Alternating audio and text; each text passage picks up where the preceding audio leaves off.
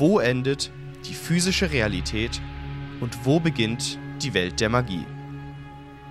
Diese Frage ist gar nicht so trivial, wie sie scheint. Ein jeder, der einmal mit dem Glück gesegnet wurde, dem Kryptomanten eines Overlords der Necron bei Singularitätsmanipulation, atomarer Transmutation, elementarer Transmogrifikation oder dimensionaler Dissonanz zusehen zu dürfen, der hat ohne Zweifel in jenem Augenblick Magie erlebt, obwohl keine involviert war. Die Frage, ob hier wirklich Magie im Spiel ist, stellt sich überhaupt nicht. Wer es zustande bringt, die Realität in einer Art und Weise zu beugen, dass nicht einmal mehr die Grundgesetze der Physik einen nennenswerten Einfluss auf das Ergebnis haben, der zaubert. Und da lasse ich nicht mit mir diskutieren. Der gemeine Kryptomant der Necron muss nie auf den Bus warten. Er verändert einfach das Raum-Zeitgefüge. Er muss sich nie um einfallende Dämonen sorgen. Wozu gibt es denn schließlich Technologien, die genau das verhindern? Sorgen um Warp-Reisen muss er sich auch nicht machen. Einfach ins Raumschiff springen, die richtigen Koordinaten eingeben, simple Navigationsmathematik in eine Konsole tippen und ab die Post durch den Realraum. In wenigen Sekunden sind wir schon da. Wie es im 41. Millennium üblich ist, dürfen die Spielzeuge auf dem Schlachtfeld auch nicht fehlen. Auch hier sind die Necrons überladen mit komplexer Technologie. Aus allem wollen sie unbedingt etwas Besonderes machen. Ein Gewehr, durch das Laserstrahlen oder Boltergeschosse geschleudert werden, wäre ja viel zu primitiv. Lieber zerlegen die Necrons ihre Feinde in deren atomare Einzelteile oder teleportieren sie mir nichts, dir nichts mitten ins All. Und ganz ehrlich, ich kann es verstehen. Hier gilt ganz klar der Spruch, wer kann, der kann und wer nicht kann, der würde. Tretet zusammen, liebe Leute. Heute werden wir alle Zeuge der atemberaubenden, realitätsverneinenden und stellenweise galaxiebedrohenden Mittel, die die Necrons verwenden werden, um die Galaxie in nicht allzu ferner Zukunft zu unterjochen. Werde Zeuge der Technologie der Necrons.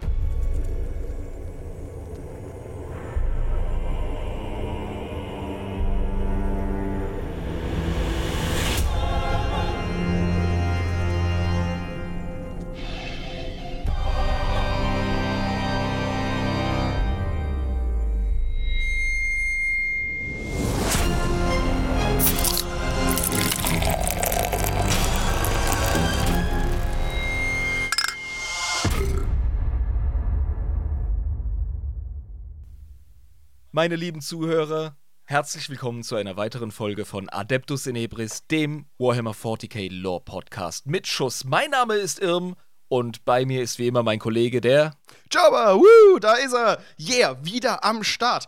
Wir haben ja eine unfreiwillige Pause gemacht, lieber Irm, ne? Reden wir eine halbe Stunde drüber, das ist es sicher wert. Okay. Ähm, das interessiert doch keine Sau. Nein, nein, nein, wir verschweigen das jetzt einfach. Es ist nichts passiert. Gar zu nichts spät, passiert. Plappermaul, zu spät. Ja, äh, wir, wir waren dumm und haben nicht gewusst, wer eigentlich die Folge auf, vorbereitet. Oh fuck, ja, die Anekdote ist es wert, dass man es erzählt. Du hast eigentlich vollkommen recht. Ja. Äh, wir sind beide davon ausgegangen, dass der andere die Folge vorbereitet. Ja, und irgendwie in der Absprache haben wir dummen Holzköpfe auch einfach nicht gecheckt, dass der andere denkt, dass der andere die Folge vorbereitet. Weil wir uns mal wieder eine Hirnzelle geteilt haben, ja. Das war total ja, toll. Das, ich finde es aber einen geilen Run, weil wir sind im dritten Jahr und wir. Das ist das erste Mal, dass das passiert ist. Hoffentlich auch das Ja. letzte, weil eigentlich ist das so ein, so ein verhinderbarer Fehler. ja, ab jetzt haben wir keine Ausrede. Ja. Wir sind bei Folge 83, ist das korrekt? Äh, ich denke, also ich auf, ja, ne? Was weißt du denn schon von dem Podcast-Projekt? Es geht dich ja auch nichts Ab an. einem bestimmten Alter zählt man auch nicht mehr mit, ne? Also 83, 82, wirklich, im Endeffekt. Ah, großartig. Das ist die 83. Folge, die wir jetzt aufnehmen. Mhm. Ja.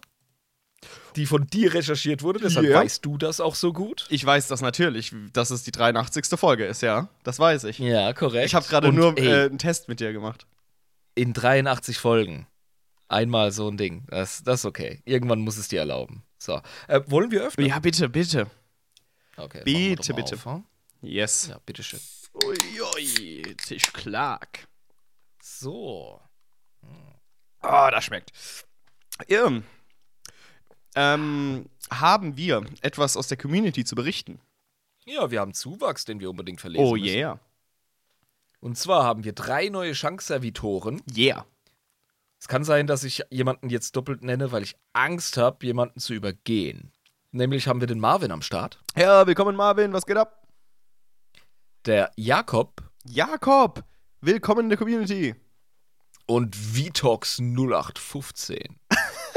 Vitox 0815. Sehr geil.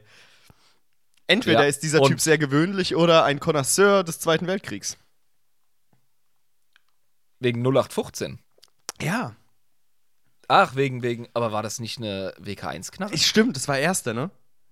Ich bin mir nicht sicher. Alter. Stimmt. Ja, egal. Äh, zwei angetrunkene Gardisten torkeln hinterher, Oh yeah. Über die wir uns auch sehr freuen, wirklich. Also da ist der Crotinius Rotinius, willkommen in der Community.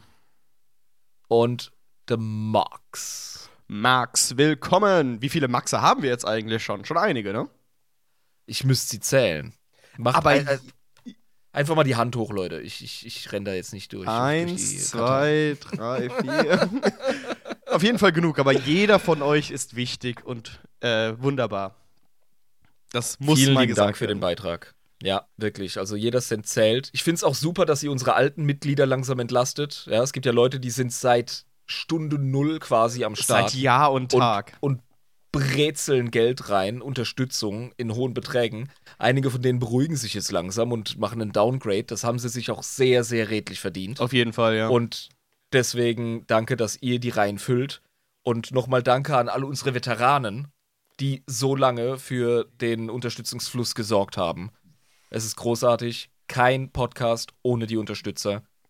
Äh, mir blutet's Herz. Das ist wirklich sehr rührend. Danke, danke, danke. Auf euch ein wohlgemeintes Skoll. Schüssel heißt das auf Deutsch. Ja, ja, Wenn ja. das direkt übersetzt. Das ist geil, ne? Wusstest du das? Haben die aus einer Schüssel gesoffen? Ja, Skoll ist offenbar äh, ja, nordgermanisch, äh, altnordisch für Schüssel. Und das geht, geht wohl auf einen Trinkritus mit einer Schüssel zurück, der unter anderem in Beowulf beschrieben ist, also in dem alten angelsächsischen äh, po Poem. Ein Lied. Ein altes angelsächsisches Lied und ein Actionfilm aus den 2000ern. Ja, Ja, Mann. ganz genau. Okay, ihr. Okay. Äh, ich hab Nachrichten, Alter. Ja, bitte, bitte. Xenos News. Du, du, du. Dü, dü, dü. Jetzt mal aus Real Life. Hast du das ge- mitgekriegt hier mit den, mit den Mexikanern, die jetzt UFO-Alien-Leaks, äh, also Leaks sage ich jetzt mal, die halt einfach mal äh, ne, hier offenlegen und, und reinen Tisch machen? Ja, ja, also das, das nimmt gerade richtig Fahrt auf, das Thema generell. Hat in den USA gestartet und jetzt geht's da weiter, ja. Also ich bleibe skeptisch, weißt du?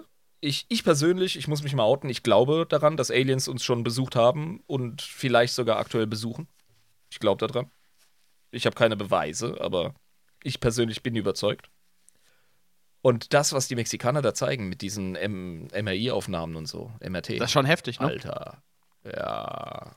Oder ich bin einfach äh, wissenschaftlich illiterat und naiv und dumm und hatte zumindest für eine kurze Zeit Spaß, bis man mir erklärt, warum das Unfug ist. Ja, oder du bist äh, wissenschaftlich illiterat, aber trotzdem haben uns Aliens besucht. Das eine schließt das andere ja Das nicht ist aus. auch möglich. Ja, ich Ja. kann ja dumm sein, trotzdem stimmt das. ja, genau. ich meine, ähm, Das ist richtig. Die- die- Danke für die Erinnerung. die, die Leute mit, mit 60 IQ, die Wahnsinnigen damals in Amerika, die über MK Ultra gesprochen haben, obwohl es doch Ja. nicht so hieß, ja. Und alle gesagt haben so, was macht die CIA? Ja, genau, mhm, ja. Und am Ende war es einfach 100% korrekt, genau, genau das, Ja, was passiert ist. gibt die CIA den Leuten ohne ihr Wissen asozial die Überdosis LSD Ja. und schickt sie in den Puff und filmt sie Ja, dabei. genau, und das mhm. auf Kosten des Steuerzahlers. Sicher. Ja, jetzt wissen wir Bescheid. dann war halt wirklich genau das, was passiert ist. genau, das. Ey, eigentlich soll, sollten wir. Nebenbei so ein Verschwörungspodcast. Äh, ey, ein Schwurbel-Podcast, wäre das nicht geil? Ich weiß es Okay. nicht.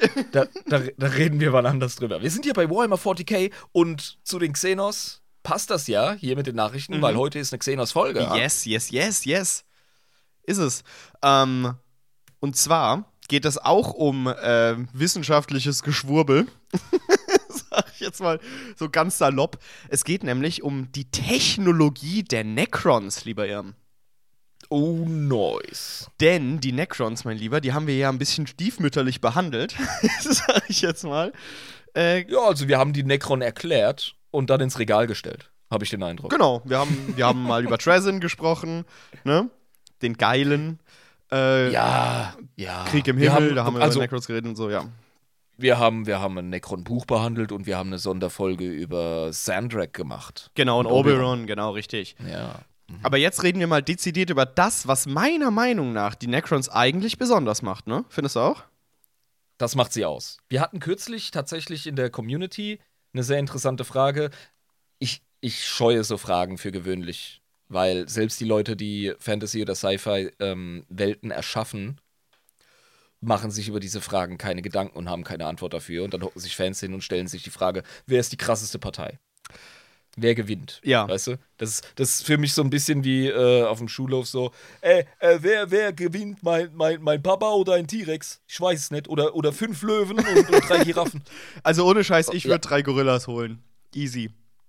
Ja, eben. Es, ist, es unterliegt vielen Variablen. Auf jeden Fall hat man sich bei uns in der, im Discord die Frage gestellt, welche Partei ist denn die stärkste, wenn man sie in ihrem Höhepunkt betrachtet? Ähm, der jetzt noch Ja. existierenden Parteien. Ja, das ist da, egal. Weißt du, alle Zeiten quasi überlappt. Ja. Unabhängig davon, dass nicht jeder auf seinem Höhepunkt die Galaxie gleich bewohnen kann. Das alles jetzt mal beiseite. Wir haben für jede Partei haben wir eine eigene Galaxie, wo sie, wo sie dominierend sein können. Und wenn wir die miteinander vergleichen, jede Partei, jede Fraktion auf ihrem Höhepunkt, welche kickt am meisten Arsch? Ich denke, die Necrons.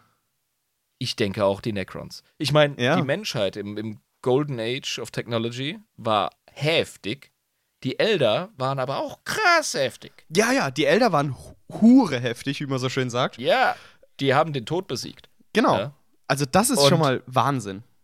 Aber Elder haben auch nachweislich von Dark Age of Technology Menschen auf den Sack gekriegt, dass sie Friedensverhandlungen eingehen mussten. Und das ist dann auch schon wieder ein Zeichen, dass sie gar nicht so extrem krass sein können. Außerdem, wenn man Aber dann bleibt die Frage, sind die dann schon nicht mehr so krass gewesen? Waren sie vorher krasser? Vielleicht. Bla bla bla. Verstehst Weiß du das man nicht, Problem bei so. Diskussionen? Ja, weiß man nicht. Genau. Aber die Necron, da bin ich von überzeugt. Die Necron waren auf ihrem Höhepunkt so asozial, Mhm. dass die Alten die Krogs und die Elder gebraucht haben. genau, die haben die einfach, die, die haben die Katan zu ihren Bitches gemacht. Das musst du dir mal vorstellen. haben, die haben ihre Götter versklavt, Alter. Die Katan hatten damals eine Technologie der Atem der Götter. Damit haben sie es geschafft, aus Sonnen Energie zu gewinnen. Ja? Haben die Katan einfach gemacht und die Necrons kommen dahin Ja. und ficken die kaputt. Moment, aber das kann meine Gartenlampe auch. Ja, aber du kannst nicht nennt sich direkt. Photovoltaik. Du kannst aber nicht direkt die, die Sonne antappen mit einem Kabel. Beziehungsweise die komplette Energie direkt rausholen. Du wirst mich heute lernen. Naja, diese Technologie gibt es anscheinend nicht mehr. Ähm, das ist jetzt auch kein Thema der Necrons. Ich habe das einfach nur bei der Recherche nebenbei mal gelesen, weil es ein Katan-Ding war. Das fand ich ganz interessant. Ja, aber so existieren Katania. Die heften sich an Sterne und lutschen. Ja, das ist total heftig, Mann. Soll ich dich erstmal mit einem Zitat beglücken? Sehr gerne. Bringen wir Struktur in den Und Laden. danach kann ich dich anders beglücken. Okay. Äh, Cringe, Alter. Cringe. ja, ich weiß, ganz schlimm. Lasst den Abschaum kommen. Ihre Waffen sind lächerlich. Ihre Rüstungen bieten kaum Schutz. Selbst ihre größten Krieger tragen Ausrüstung, die ein Necron nicht mal dem niedrigsten Arbeitssklaven geben würde. Sprengstoffe, Kugeln, Adamantklingen, ihre primitive Kriegsführung ist lachhaft. Unsere Waffen besitzen die Macht, Städte dem Erdboden gleichzumachen, die Atmosphäre eines Planeten zu verbrennen und die Sterne selbst zu zerstören. Wir haben Götter unserem Willen unterworfen und sie zur Waffe gemacht. Wir müssen nichts fürchten, außer der Altersschwäche der Galaxie selbst. Wir kennen die Geheimnisse des Universums und wir werden sie nach unserem Willen nutzen. Wir sind die Necrons und die Galaxie gehört uns. Salka, Kryptomant der Nihilak-Dynastie. Ah, die Nihilak-Dynastie, ja. ja ähm, das ist ein großer Verein, das ist ein sehr namhafter. Mhm, mhm. Haben wir schon öfter gehört. Geiles Zitat. Ich äh, unterschreibe das und wenn du da deinen Beamtenstempel draufpacken würdest, ja. dann. Äh, tok, tok. Genehmigt. Boom.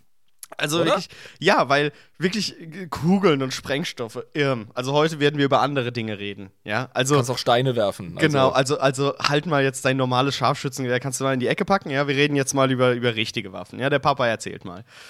Also, oh. also was es so wirkliches gibt. Aber vorher will ich dich nicht, will ich dich noch terrorisieren mit einer Sache aus Reddit. Ähm, oh shit. Die ich gelesen habe, wo Leute darüber diskutiert haben, warum die Necron-Technologie so OP ist und woher die eigentlich kommt und so. Also ich meine, jetzt mal die, die wirkliche er Erklärung. Die Necrons waren ja auch, bevor sie überhaupt von den Katan unsterblich gemacht wurden, kann man jetzt mal so sagen, positiv gesehen, naja, zu Maschinen gemacht wurden im negativen wir, Sinne. Wir werten nicht. Wir werten wir nicht. Das ist ein nicht. geschützter Raum hier. Ja. Und wir nehmen die Necron, wie sie sind. Genau davor waren die ja schon gestört krass, ne? Also so richtig übel mhm. krass. Bloß, ähm Moment, Moment, ja, ja, Necron waren schon, klar, die waren schon äh, Meister der Technologie und waren schon weit verbreitet vor der äh, vor dem Biotransfer, das ist korrekt, ja. Genau, aber danach haben sie sich ja der äh, Technologie der Katan bedient. Großteils. Sie, sie haben ihre Technologie erweitert durch das wissen die Offenbarungen der Katan. Die Katan waren Meister des Realraums. Genau, richtig. Aber die Katan haben nicht einfach so den Necrons diese Technologie gegeben, die hatten sie schon vorher. Ja, Nekrodermis. So hat genau. man die Katan in eine, in eine äh, physische, nicht nur energetische Form gebracht. Genau, richtig. Und das haben ja die Necrons ganz alleine geschaffen. Ähm, deswegen diese eine Fantheorie von Reddit ist schon mal äh, Schmutz, dass die Katan das einfach gemacht haben, ja, weil die waren ja vorher schon ultra krass. Und dann gibt es eine eher esoterischere äh, Theorie, die besagt, dass äh, die Elder-Technologie ja einst auf dem Warp aufgebaut wurde, ja? Aber Sicher? seitdem die Sache mit Slaneshs Geburt war, sage ich mal, das, das die Tragödie, ähm, konnten, der Fall. Der Fall, konnten sie ihre Technologie und ihren Way of Life aufgrund der Angst, die das Volk der Elder verspürt, aufgrund von Slanesh, nicht mehr vollständig und zur Gänze nutzen. Ja? Das hat, ja, das ist ein Debuff. Ja. Genau, das hat die Elder-Technologie geschwächt. Die Menschentechnologie ah baute eigentlich maßgeblich auf künstlicher Intelligenz auf, ja? Golden Age of Technology. Seitdem Richtig. aber die ganze Sache mit dem Krieg der eisernen Menschen war, ja, konnten sie danach ihre Technologie aus Angst nicht mehr nutzen und sind stagniert. Nicht mehr in dem Maße wie zum goldenen Zeitalter der Technologie. Das macht das ganze Grimdarker 40k-Setting genau, ja aus. Genau, Richtig. genau. Aber ja. nur die Necrons können immer noch und konnten immer das gesamte Potenzial der Wissenschaft und Technik ohne Angst und Sorge nutzen. Immer. Das ist korrekt. Und konnten, das ist ein Riesenvorteil. Und konnten die immer weiter ausbauen, immer, immer, immer äh, weiter vorantreiben. Und sie hatten auch nichts zu verlieren, weil sie sterblich waren. Und zwar sehr sterblich. Kannst dich erinnern. Die wurden nicht alt, nee. Die hatten ihren Superkrebs da. Das genau. war einfach tragisch. Das heißt, die hatten schon vorher eine Technologie, die sie weit voranficken konnten, sage ich jetzt mal ganz ähm, salopp. salopp äh, und die konnten sie dann in der Zukunft immer noch weiter voranprügeln und haben bis heute überhaupt gar keine Berührungsängste mit Technologie. Gar nicht. Null. Die nutzen das einfach. So wie es halt kommt. Ja. Ja, die sind uneingeschränkt. Genau, und das finde ich ganz interessant. Also, das war ein Kommentar, wo ich gedacht habe: Ja, okay, kann ich mal dem ihrem vorlesen? Vielleicht sagt er, ja, wieder so Reddit-Scheiße. Ist ja jemand, der, was labert er denn für eine Scheiße? Aber gar nicht so arg schlecht. Ne, das ist, äh, das hat Hand und Fuß. Das ist belegbar, wenn man sich die Lore anschaut. Ganz klar. Und wir wissen, der einzige Grund, warum die Necron die Galaxie nicht, nicht beherrschen, ist, weil die meisten halt noch pennen. Mm, ja, das ist richtig. Das muss man sich immer vor Augen führen, wenn man über die Necrons spricht. Wir reden über einen Bruchteil dieses Volkes, nicht über ein ganzes Volk, das gerade in seiner Blütezeit liegt. Deshalb funktionieren sie im Setting als Gegner, weil es nicht alle sind, weil es nur ein Bruchteil ist. Weil es wirklich sehr wenige sind. Aber jetzt reden wir noch mal ganz kurz für die Unbedarften. Sind wahrscheinlich sehr wenige, aber vielleicht hört ihr Leute zu, die keine Ahnung haben. Äh, was macht Wir sind auch einsteigerfreundlich. Das eben. Korrekt, ja. Was macht denn die Necron Tech so, so besonders? Ja. Ähm, die Necron sind jetzt die Erben der Katan und die Erben ihrer eigenen äh, Errungenschaften und Mhm. sind die aktuellen Meister des Realraums. Richtig. Die Meister des Realraums. Das ist ein ganz wichtiger Punkt. Sie nutzen den Und Warp damit, nicht. da, schließt, da schließen, genau, da schließen wir nämlich diese ganzen Taschendimensionen und sonstiges ein, weil das ist auch real, das ist Wissenschaft, ja. Was Genau. weiß ich, unsere Wissenschaftler haben jetzt auch schon irgendwie in der Theorie, zumindest auf dem Papier, haben sie, was weiß ich, wie viele Dimensionen ausgerechnet. Genau, und diese, diese Technologien, denen sie sich ähm, bedienen, die sind so hochkomplex, dass sie wirklich ähm, quasi an Zauberei, äh, grenz, an Zauberei grenzen. Also die brauchen eigentlich überhaupt gar keine Warp-Technologie, um warpige Scheiße zu machen. Zumindest für den Außenstehenden wirkt das so. Ja? Also, es ist eine Frage der Perspektive. Ich weiß nicht, von wem das Zitat ist, aber es gibt ja diesen Spruch, der vielen bekannt ist. Das Einzige, was Hochtechnologie von Zauberei unterscheidet, ist die, äh, das Unvermögen des Betrachters, es zu unterscheiden. Genau, richtig. Deswegen funktionieren ja auch diese Zaubershows bei Kindern so gut. Ne? Machst ja eigentlich nichts Besonderes, aber die Kinder fressen es auf. Ja. Ähm, und wir sind die Kinder, wenn die Necrons irgendwas machen. Können sie einfach nicht begreifen. Natürlich. Ja, die ziehen dir, die ziehen dir äh, fünf Markstück hinterm Ohr hervor und du glaubst, die, ja, die wissen irgendwie was, was nicht normal ist. Genau. Ähm, grundsätzlich sind die ähm, Necrons ja sehr hierarchisch organisiert, ne? Korrekt. So, so kennen wir das ja. Und die sind in verschiedenen äh, Dynastien aufgebaut, wo eben sehr niedrige Necrons ähm, leben, bis zu den Lords, den Overlords und eben den Pharaons. Wir benutzen den Begriff Leben sehr freizügig, ja. Äh, Hausen in der Gruft. Äh, Schlafen, häufig, meistens. Die existieren. Um, um, um sie rum Canoptech-Konstrukte, die so ihr Tagwerk erledigen, ne? die sie quasi, wo sie zu faul sind, das selbst zu machen. Und ähm, ja, chillen da einfach so vor sich hin und äh, machen mit interdimensionalen Schleifen äh, Konstrukten Jojo. So, ne? Mit so Wurmlöchern. Ähm, genau, es gibt aber eine Klasse, wenn wir jetzt über die Technologie der Necrons sprechen, innerhalb der Necron-Gesellschaft, die sich genau auf diesen Aspekt spezialisiert haben. In Deutschen heißen sie Kryptomanten, im Englischen Cryptech. Ne? Mhm. Der Begriff ist gängig äh, und beschreibt grundsätzlich die hohen Wissenschaftler und Ingenieure der Necrons. Weil, ähm, obwohl die Necron an sich, auch die einfachen, ein sehr hohes Verständnis von Wissenschaft und von der physikalischen Welt haben, ist das bei den Kryptomanten eine äh, extreme Situation, sage ich mal. Ne? Ich würde an der Stelle nochmal differenzieren. Der, der reguläre Necron Warrior ist kaum mehr. Also der ist nicht schlauer als mein Smartphone. Ja, das stimmt, weil wir haben ja nach der Biotransferenz ähm, die einfachen ähm, Necrons, die sich nicht mehr wirklich daran erinnern können, wie sie in ihrem vorherigen Leben waren. Und wir haben die Necrons, die eben in der Lage sind, sich noch äh, an die Biotransferenz zu erinnern und wissen, wer sie sind und einen Selbstsinn haben, sage ich mal. Und überhaupt Ja, wirklich und- lebendig sind im eigentlichen Sinn. Ich würde sogar das nochmal trennen. Nicht jeder erinnert sich an die Biotransferenz. Das, Er- das Erinnerungsvermögen ist sehr oft schwammig. Ja, deren Programme, deren, deren äh, Persönlichkeit, deren, deren ähm, Sein ist äh, sehr oft schadhaft und fehlerhaft. Ja, ist Kopierfehlern unterlegen über die Jahrtausende, die Jahrzehntausende, Millionen, kann man sagen. Mhm. Ähm, die sind ja vor Millionen von Jahren, über 60 Millionen Jahren sind die pennen gegangen. Ähm, ich glaube, der Hauptunterschied ist, dass so ein Necron-Krieger auch einfach kein Bewusstsein hat. Im, im eigentlichen Sinne. Ja, Also, nee, hat ne, er nicht. Diese, die- diese, diese, diese, diese, diese Sentience, sagt man auf Englisch, äh, diese Vernunftbegabtheit, dieses sich selbst wahrnehmen Mhm. und äh, das, das ist vielen, äh, das ist bei vielen einfach gar nicht nötig, das hat man denen nicht gegeben. aber Mhm. die tatsächlichen Akteure, die haben eine, ein Verständnis von sich, von anderen, Wechselwirkungen, Plänen, Kultur, Mhm. ähm, Vorlieben etc. Das ist richtig, die haben richtige Persönlichkeit. Genau, das sieht man ja auch bei Trazen, ne? Also, das, Absolut, das ist ein ja. charakterstarker Kollege, sag ich mal. Der ist das Gegenteil von eindimensional. Ähm, aber genau, die meisten Necrons, man kann auch wirklich sagen, von der Masse her sind es wirklich die meisten, die äh, sehr stumpf und äh, ja, robotermäßig sind, ohne wirklich Geist, ohne einen Geist. Richtig. Ähm, die Kryptomanten jedoch gehören zu der äh, Gruppe von Necrons, die durchaus in der Lage sind, sich selbst zu verstehen und die Welt um sich herum zu verstehen. Ähm, weswegen sie die sind, die dann tatsächlich solche lustigen Konzepte benutzen wie äh, Irm, hast du deinen Zettel und Stift? Das ist jetzt Alles wichtig. parat. Ja. Dimensionale Dissonanz, Singularitätsmanipulation, atomare Transmutation, elementare Transmogrifikation.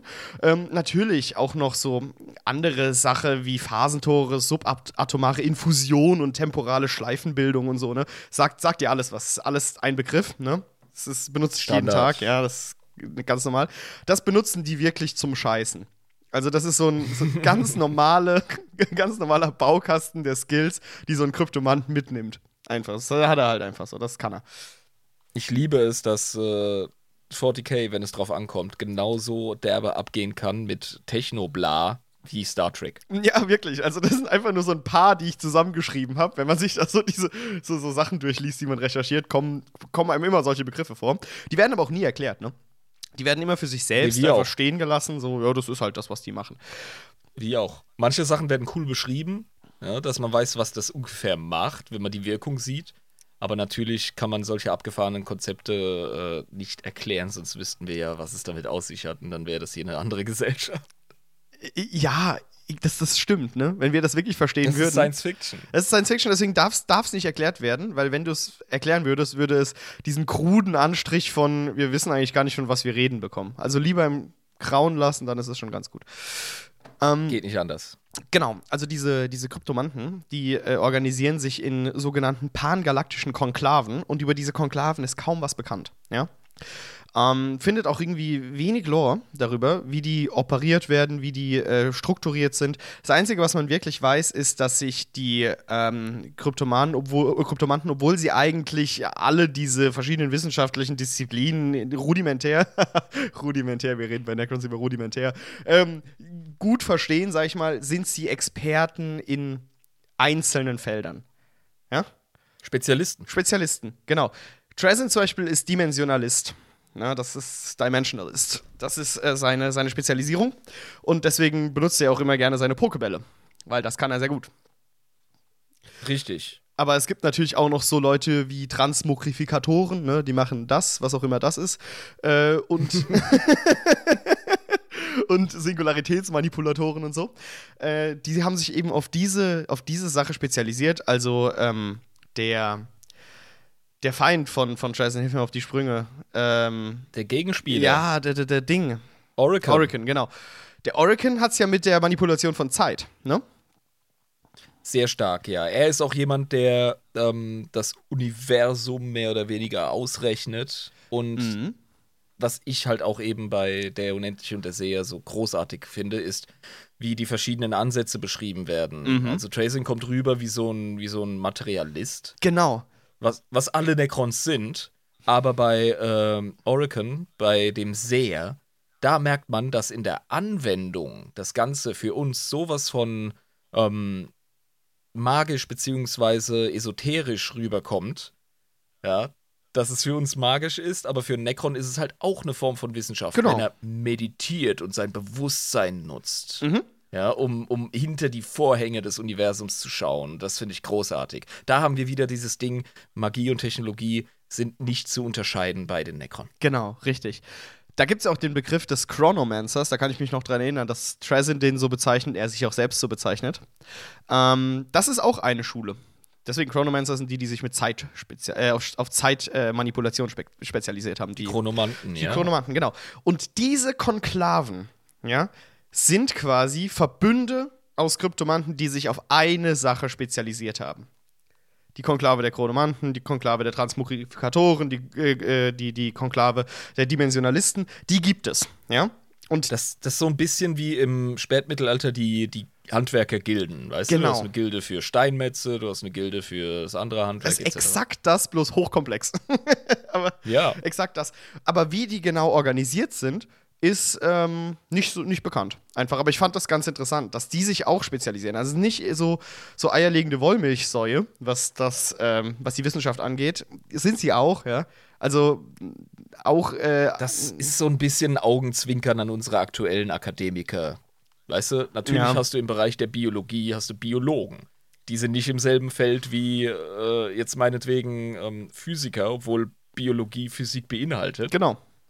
Ja, also Ne? Und dann kannst du da wieder spezialisieren. Da gibt es Marienbiologen und, und was weiß ich, Molekularbiologen, bla bla bla. Das ist bei uns doch ganz genauso. Ja, genau.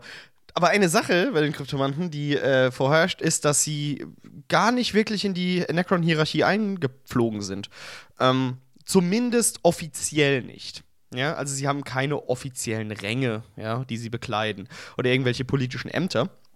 Sondern ja, wie willst du das denn auf eine Gesellschaft übertragen? Wir haben bei den Politikern auch verschiedene Leute aus verschiedenen Wissenschaftszweigen, wenn sie mhm. denn Wissenschaftler sind. Verstehst du? Also, das ist ja klar. Ja, genau. Deswegen, also, sie haben, sie haben keine wirklichen Ränge, sie sind irgendwie so außerhalb dieser äh, Hierarchie, aber sie klemmen sich gerne an wichtige Leute. Denn äh, die, die Overlords der, der Necrons benutzen gerne die Fähigkeit dieser Kryptomanten für ihre Zwecke. Das ist ja auch relativ logisch, ne? Wenn du so Richtig, ja. hochbegabte äh, Wissenschaftler und Ingenieure an deiner Seite hast, dann ist das schon mal ein massiver Vorteil, wenn es um deinen Machterhalt geht. Äh, innerhalb der, mhm. der Necron-Dynastien. Ich meine, die bekämpfen sich ja auch gegenseitig sehr gerne. Ne? Darf man logisch, nicht vergessen. Logisch. Darf man nicht vergessen. Das ist alte Tradition bei den Necron. Also Einigkeit ist äh, immer noch ein Aufwand. Genau. Zwischen den Dynastien. Ja. Ähm, die äh, Kryptomanten sind demnach nicht scheu, überschwängliche Forderungen an ihre Overlords zu stellen, sag ich mal, ja.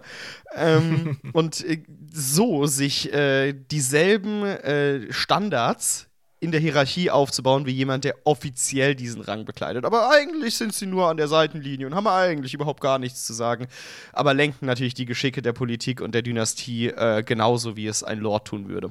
Bloß, dass sie es, naja, ein bisschen hinterfotzig machen und als Anhängsel eines wirklich mächtigen Necrons. Aber die äh, hohen Würdenträger in der Necron-Gesellschaft können doch trotzdem äh, diese Disziplinen pflegen. Natürlich. Also, ist ja, ist ja ein Experte in einem Fach und trotzdem ist er ein äh, Lord. Genau, richtig. Das ist so, aber er ist kein Kryptomant im eigentlichen Sinne. Ja, er ist nur scheiße Verstehe. begabt. er, ah, er, er, ist kein Vollberufler in der Hinsicht. Das Wichtige ist auch, deswegen habe ich es jetzt auch in Klammern hier geschrieben, weil ich die Story witzig finde. Trezin ist einer der einzigen Lords der Necron, der seinen Kryptomanten richtig scheiße behandelt, weil er nicht auf den angewiesen ist. Das wird auch dezidiert Verstehe. so erwähnt. Okay. Sein Kryptomant Zanet, ja, ist ein, auch ein ja. Dimensionalist, genauso wie Trezin. Äh, der wird aber von Trezin lediglich als Kurator für sein Museum auf Solemnis benutzt, ja. Für nichts Das ist richtig, das ist richtig. Obwohl ja, der auch mega talentiert ist. Aber, äh, aber Trezin droht ihm ja gelegentlich mit Folter, wenn er äh, ihm die Kooperation verweigert, ja. Und droht abzuhauen. Also. Ja, wir erinnern uns auch an die Diskussion mit dem Weinvorrat. Ja, genau. Aber Lord, ihr trinkt doch keinen Wein. Exakt. genau, und äh, Trazen ist da so eine Ausnahme, sag ich mal, was ein Lord mit seinen Kryptomanten angeht. Äh, weil der darf da nicht so hohe Forderungen stellen, weil Trazen einfach nicht auf den angewiesen ist. Ich meine, du hast ja gesehen, was der macht. Das ist ja das Schöne bei den Dynastien, da kann man wirklich, das ist wie mit Space Marine Chapters, wenn man sich selber welche ausdenkt für sich, dann kann man denen einen eigenen Anstrich geben. Ja, genau. Und die, der, genau, das finde ich auch einfach so schön. Jason ist einfach wirklich was ganz Besonderes. Der hat einen ganz besonderen Platz in meinem Herzen. Äh, wir, dulden, ja. wir dulden hier keine Beleidigungen von Jason. Jason ist großartig. Ähm, die, die der ist ein Arschloch. ja, der ist großartig. Das muss man sagen. Also. Ja, er ist ein Arschloch, aber er ist auch einfach großartig. Ja. Äh, ja. Und er ist sehr talentiert, das kann man ihm nicht äh, verwehren. Ähm, die Kryptomanten, ich weiß nicht, ob du das weißt, die tragen ähm, so etwas wie Essenzfolianten, habe ich das jetzt mal äh, übersetzt, Essence Tombs mm. durch die Gegend, so Essenzfolianten, äh, an einer Kette. Tomes. Tom, ja, Essence Tomes. Tomes. Genau, nicht Tombs, Tomes. Ähm, mhm. die tragen sie an einer Kette und diese äh, Essenzfolianten sind keine wirklichen Bücher im eigentlichen Sinne, sondern die bestehen aus gewissen äh, Materialien, die die Spezialisierung ihres Kryptomanten widerspiegeln. Ja? Ähm, zum Beispiel ein Essenzfoliant eines Chronomancers besteht aus der Zeit selbst. Ja? Alter. Die, die Essenzfolianten eines Voidmancers bestehen aus schwarzen Löchern. Mehreren natürlich klein gemacht, dass sie nicht so gefährlich sind, aber die sammeln die dann halt und machen daraus ihren Essenzfolianten. Ähm, und Dimensionalisten äh, schaffen ihre, ihre, ihre Essenzfolianten aus den, und das steht wirklich wortwörtlich so, aus den zwischen Dimensionen geschaffenen Wunden, wenn sie dimensional rumficken. Also es wurde nicht das Wort rumficken verwendet, aber wenn die halt in den Dimensionen. Das glaube ich jetzt nicht. Was? aber so steht das doch immer im Lexikanum und in offiziellen GW-Werken. Äh, ja, also wenn ich verstehe, was du meinst. Wenn die zu viel mit Dimensionen äh, zu schaffen haben, dann reißen die natürlich auch gerne mal dimensionale äh, Wunden im Raum-Zeitgefüge und so. Äh, und die kann man nutzen. Genau. Und das benutzen die eben auch für ihre Folianten. Ähm, mhm. Was ich ganz interessant finde, je je weiter ein Kryptomant in der Studie seines Feldes wird, desto weiter wächst quasi das Arsenal in seinem Foliant aus diesen Materialien und desto mächtiger wird er auch. Also diese Folianten sind anscheinend auch so Machtkatalysatoren. So habe ich das zumindest verstanden. Ja, weil, weil wenn du diese ähm, Raumphänomene erschaffst, indem du den Raum manipulierst, mhm. Raum, Zwischenraum, whatever, ja, dann ist es ja vollkommen klar, dass, dass du das als Ressource nutzt als Necron. Ja. Genau, ähm, Kryptomanten haben aber aufgrund ihrer hohen Fähigkeiten häufig die Tendenz, äh, aus ihrer Arroganz irgendwann einen überschwänglichen Ehrgeiz und irgendwann Wahnsinn zu entwickeln. Ne? Also, wenn du halt der krasseste im Club bist und jeder zu dir aufschaut und du immer krasser wirst und irgendwann denkst, du wirst jetzt der krasseste und dann zu Mitteln greifst, die dich selbst irgendwie an die Grenze dessen rücken, was eigentlich einer Galaxie gut tut, sag ich mal, ja, ähm, dann wirst du in der Regel von anderen Kryptomanten in deine Schranken gewiesen. Das ist so eine Sache, die dann schon passiert. Necron-Politik ist real. Genau. Also, das kann. Aber es zeigt auch wieder, dass die Necron mehr oder weniger zu Recht die Galaxie als ihr Spielzeug betrachten, mhm. die Realität als ihr Spielzeug betrachten. Du hast es so schön äh, erwähnt in dem Zitat. Ähm, das Einzige, was sie aufhält, ist die Altersschwäche der Galaxie selbst. Das genau. heißt, sie überdauern die Zeit, aber Zeit wirkt sich auf Materie aus und so eine Galaxie, die ähm, Weißt du, irgendwann ist mit, äh, ist mit der Entropie Schluss. Irgendwann gibt es äh, den sogenannten Hitze- oder Kältetod, ich weiß gar nicht mehr, was es war, einer Galaxie. Und dann ist auch für die Necrons Schluss, da müssen sie weiter. Genau. Das ist, äh, das ist richtig und das ist auch eine Sache, die die Necrons, glaube ich, insgeheim fürchten. Die einzige Sache, die sie wirklich fürchten. Ist die Tatsache, dass sie, dass sie wissen, dass auch ihre Unendlichkeit endlich ist. Ja, auch wenn es aber Milliarden Jahre in der Zukunft ist. So ein Necron, der äh, ne, verhandelt über irgendeine Spitzfindigkeit, über irgendeinen Paragraphen sieben Jahre lang bei einem Treffen und es langweilt niemanden. Wenn die ihr Theaterstück aufführen, dann dauert das auch, was weiß ich, wie viele Jahre. Also, genau. Ja. Für, die, für die hat Zeit einen anderen Stellenwert und für die vergeht auch meiner Meinung nach oder meines Erachtens Zeit in einer, in einer anderen Geschwindigkeit. Zeit ist ja aber relativ. Ähm, und dementsprechend fühlen sich natürlich dann die Milliarden Jahre an, die, sie, äh, äh, die Milliarden Jahre, die sie noch zu leben haben, äh, viel, viel kürzer an. Und das, ja, ist dann irgendwann ihr Ende. Aber natürlich können Necrons auch sterben. Das ist ja nicht so, als wären die vor Gewalteinflüssen äh, gefeit. Richtig. Sind nur sehr resistent. So, äh, wollen wir mal ein bisschen über die Necron-Technologien sprechen, weil wir haben jetzt die ganze Zeit über die Kryptomanten gesprochen, aber wir wollen ja mal in die Nitty-Gritties kommen. So, was ist denn das überhaupt? Wir haben jetzt im Grunde die Exposition geschaffen. Wir mhm. haben das Framework, den Rahmen mhm. festgestellt. Mhm. Jetzt können wir mal in die Soße rein. Ja, sehr gerne. Genau. Also, die Necrodermis hast du ja vorhin besprochen, kurz oder angesprochen, das Living Metal. Mhm. Ne? Ja. Weißt du, um was es sich dabei handelt?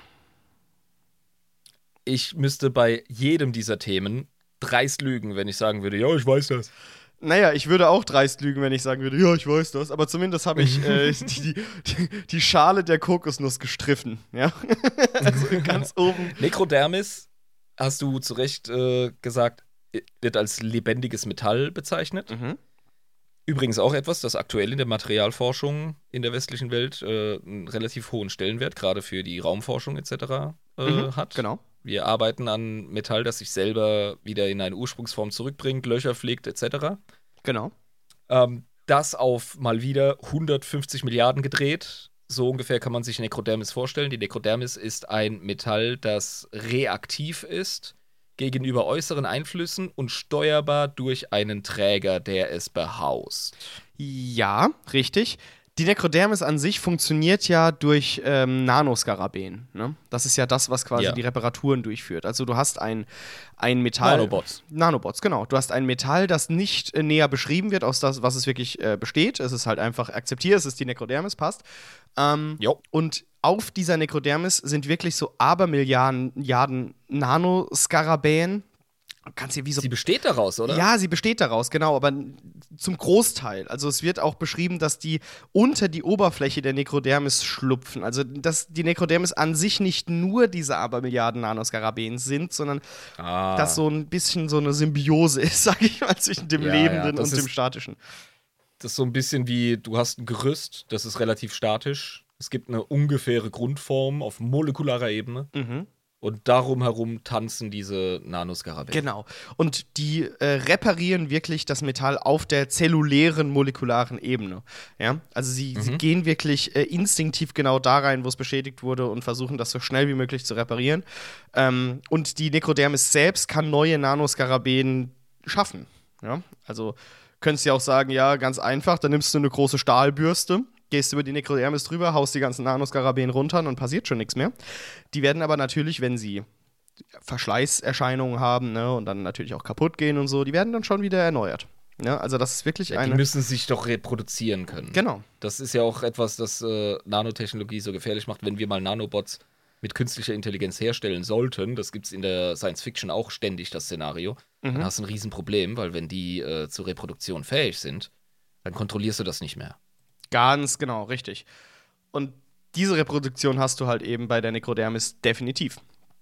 Ähm, wie, macht, wie verhindert man, dass sie sich selbstständig macht? Äh, gehorcht sie ihrem Träger? Ja, anscheinend, aber ich weiß nicht wie. Also mhm. ich, ich kann dir nicht genau sagen. Die Canoptex-Konstrukte, die gehorchen ja auch den Necrons. Ähm, und es ist nicht wirklich ganz klar, wie das gemacht ist, weil es ist keine künstliche Intelligenz.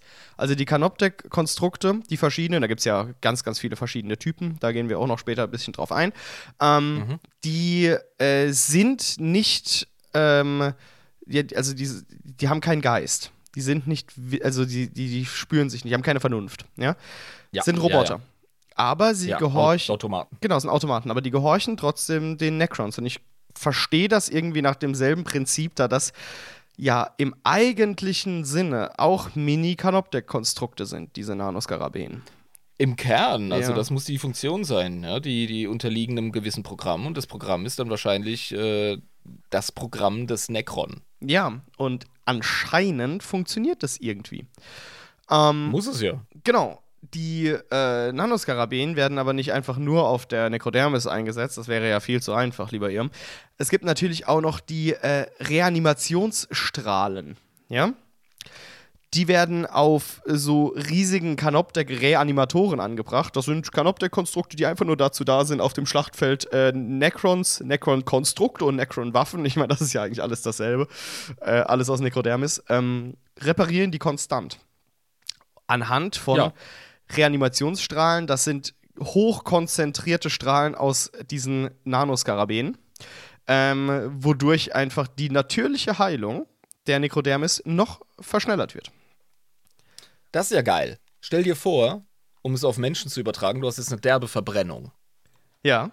Und dann gäbe es einen Strahl, der dir die Proteine, Aminosäuren ähm, und sonstigen äh, Nährstoffe und alles Mögliche materiell ja, da drauf scheinen lässt, dich damit versorgt, Zellteilung etc. anregt und dann heilt das deine Verbrennung genau. direkt. Ja, so funktioniert das quasi auf Necron-Technologie. Das ist krass. Genau. Ja. Diese Reanimationsstrahlen sind so das, das klassische Mittel, sage ich mal, das, das gemeine Necron zur Reparatur, wenn es einfach durch die Necrodermis zu langsam geht. Ja, schießt einfach den Strahl drauf und dann schaffen das irgendwie die Nanoskarabäen schon zu checken, was diese Technologie eigentlich machen soll. Weil, ähm, Mehr Material einfach. Ja, ja genau Die Frage ist bloß, woher wissen die Nanoskarabäen, dass die jetzt quasi äh, eine Necron-Waffe reparieren oder einen Panzer oder ein Flugzeug oder eine Necron selbst? Ähm, woher weiß deine, ähm, deine Stammzelle, was zu tun ist? Sie ist benachbart zu anderen Zellen.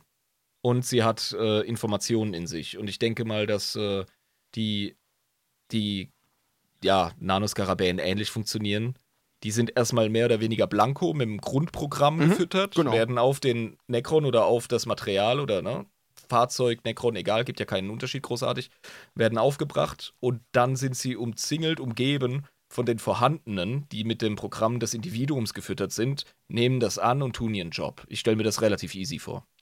Mhm. Also, ja, es ist äh, bestimmt für Necrons einfach zu konstruieren, weil sonst würden sie es nicht haben. Das ist ja eine ja, der, der Standardtechnologien das Konzept zu abstrahieren, das ja. ist gar nicht so ja. schwer, ja, ich. Ja, das, das kann man sich vorstellen, wie das funktioniert. Das geht schon, genau. Aber es ist sehr praktisch für die Necrons. Das ist wirklich. Ja, äh, ganz klar. Es ist eine mächtige Technologie, was geht. Also die Necrodermis ist wirklich fucking mächtig, genau. Und das ist, das ist die Basis. Du, ich finde es super, dass du damit anfängst. Die absolute Basis der Necron-Technologie genau. ist das Zeug. Genau, das ist, damit fängt es an. das ist quasi, das ist die Spitze ist des Eisbergs. Äh, darum geht es zunächst erstmal. Aber das reicht dir nicht. Ne? Das, du, du willst dich ja wirklich schützen, weil du bist ja total angreifbar, auch wenn du Necrodermis hast. Deswegen gibt es natürlich Quantenschilde eben, ne? Quantenschilde. Die brauchst Quanten du. machen alles besser. Quanten Hau Quantum vor irgendwas, das machen auch Neo-Esoteriker gerne. Genau. Ja, die wollen die irgendein Produkt verkaufen und hauen dann Quanten vorne dran, von dem niemand so recht weiß, was es sein soll. Und schon ist es geil. Aber es klingt mystisch, eben. Es klingt mystisch. Deswegen muss es gut sein. Ähm, genau, das sind quasi unsichtbare Schilde, die um die Konstrukte und Fahrzeuge und Schiffe der Necrons ähm, quasi, also die in diesen Fahrzeugen sich befinden, die Kerne dieser Technologie, aber die äh, erzeugen unsichtbare Schilde um die Fahrzeuge und Konstrukte und ähm, ja, Schiffe, Raumschiffe der Necrons.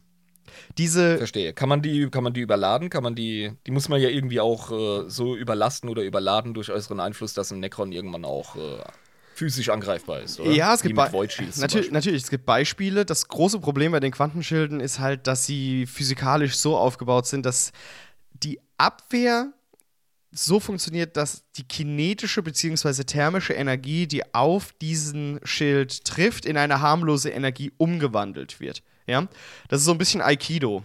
Das ist jetzt äh, ah, kein, kein, kein, einfaches Abblocken, sondern es ist eine, eine Umwandlung. Bedeutet, je stärker der feindliche Angriff ist, desto effektiver ist der Schutz dieser Quantenschilde tatsächlich.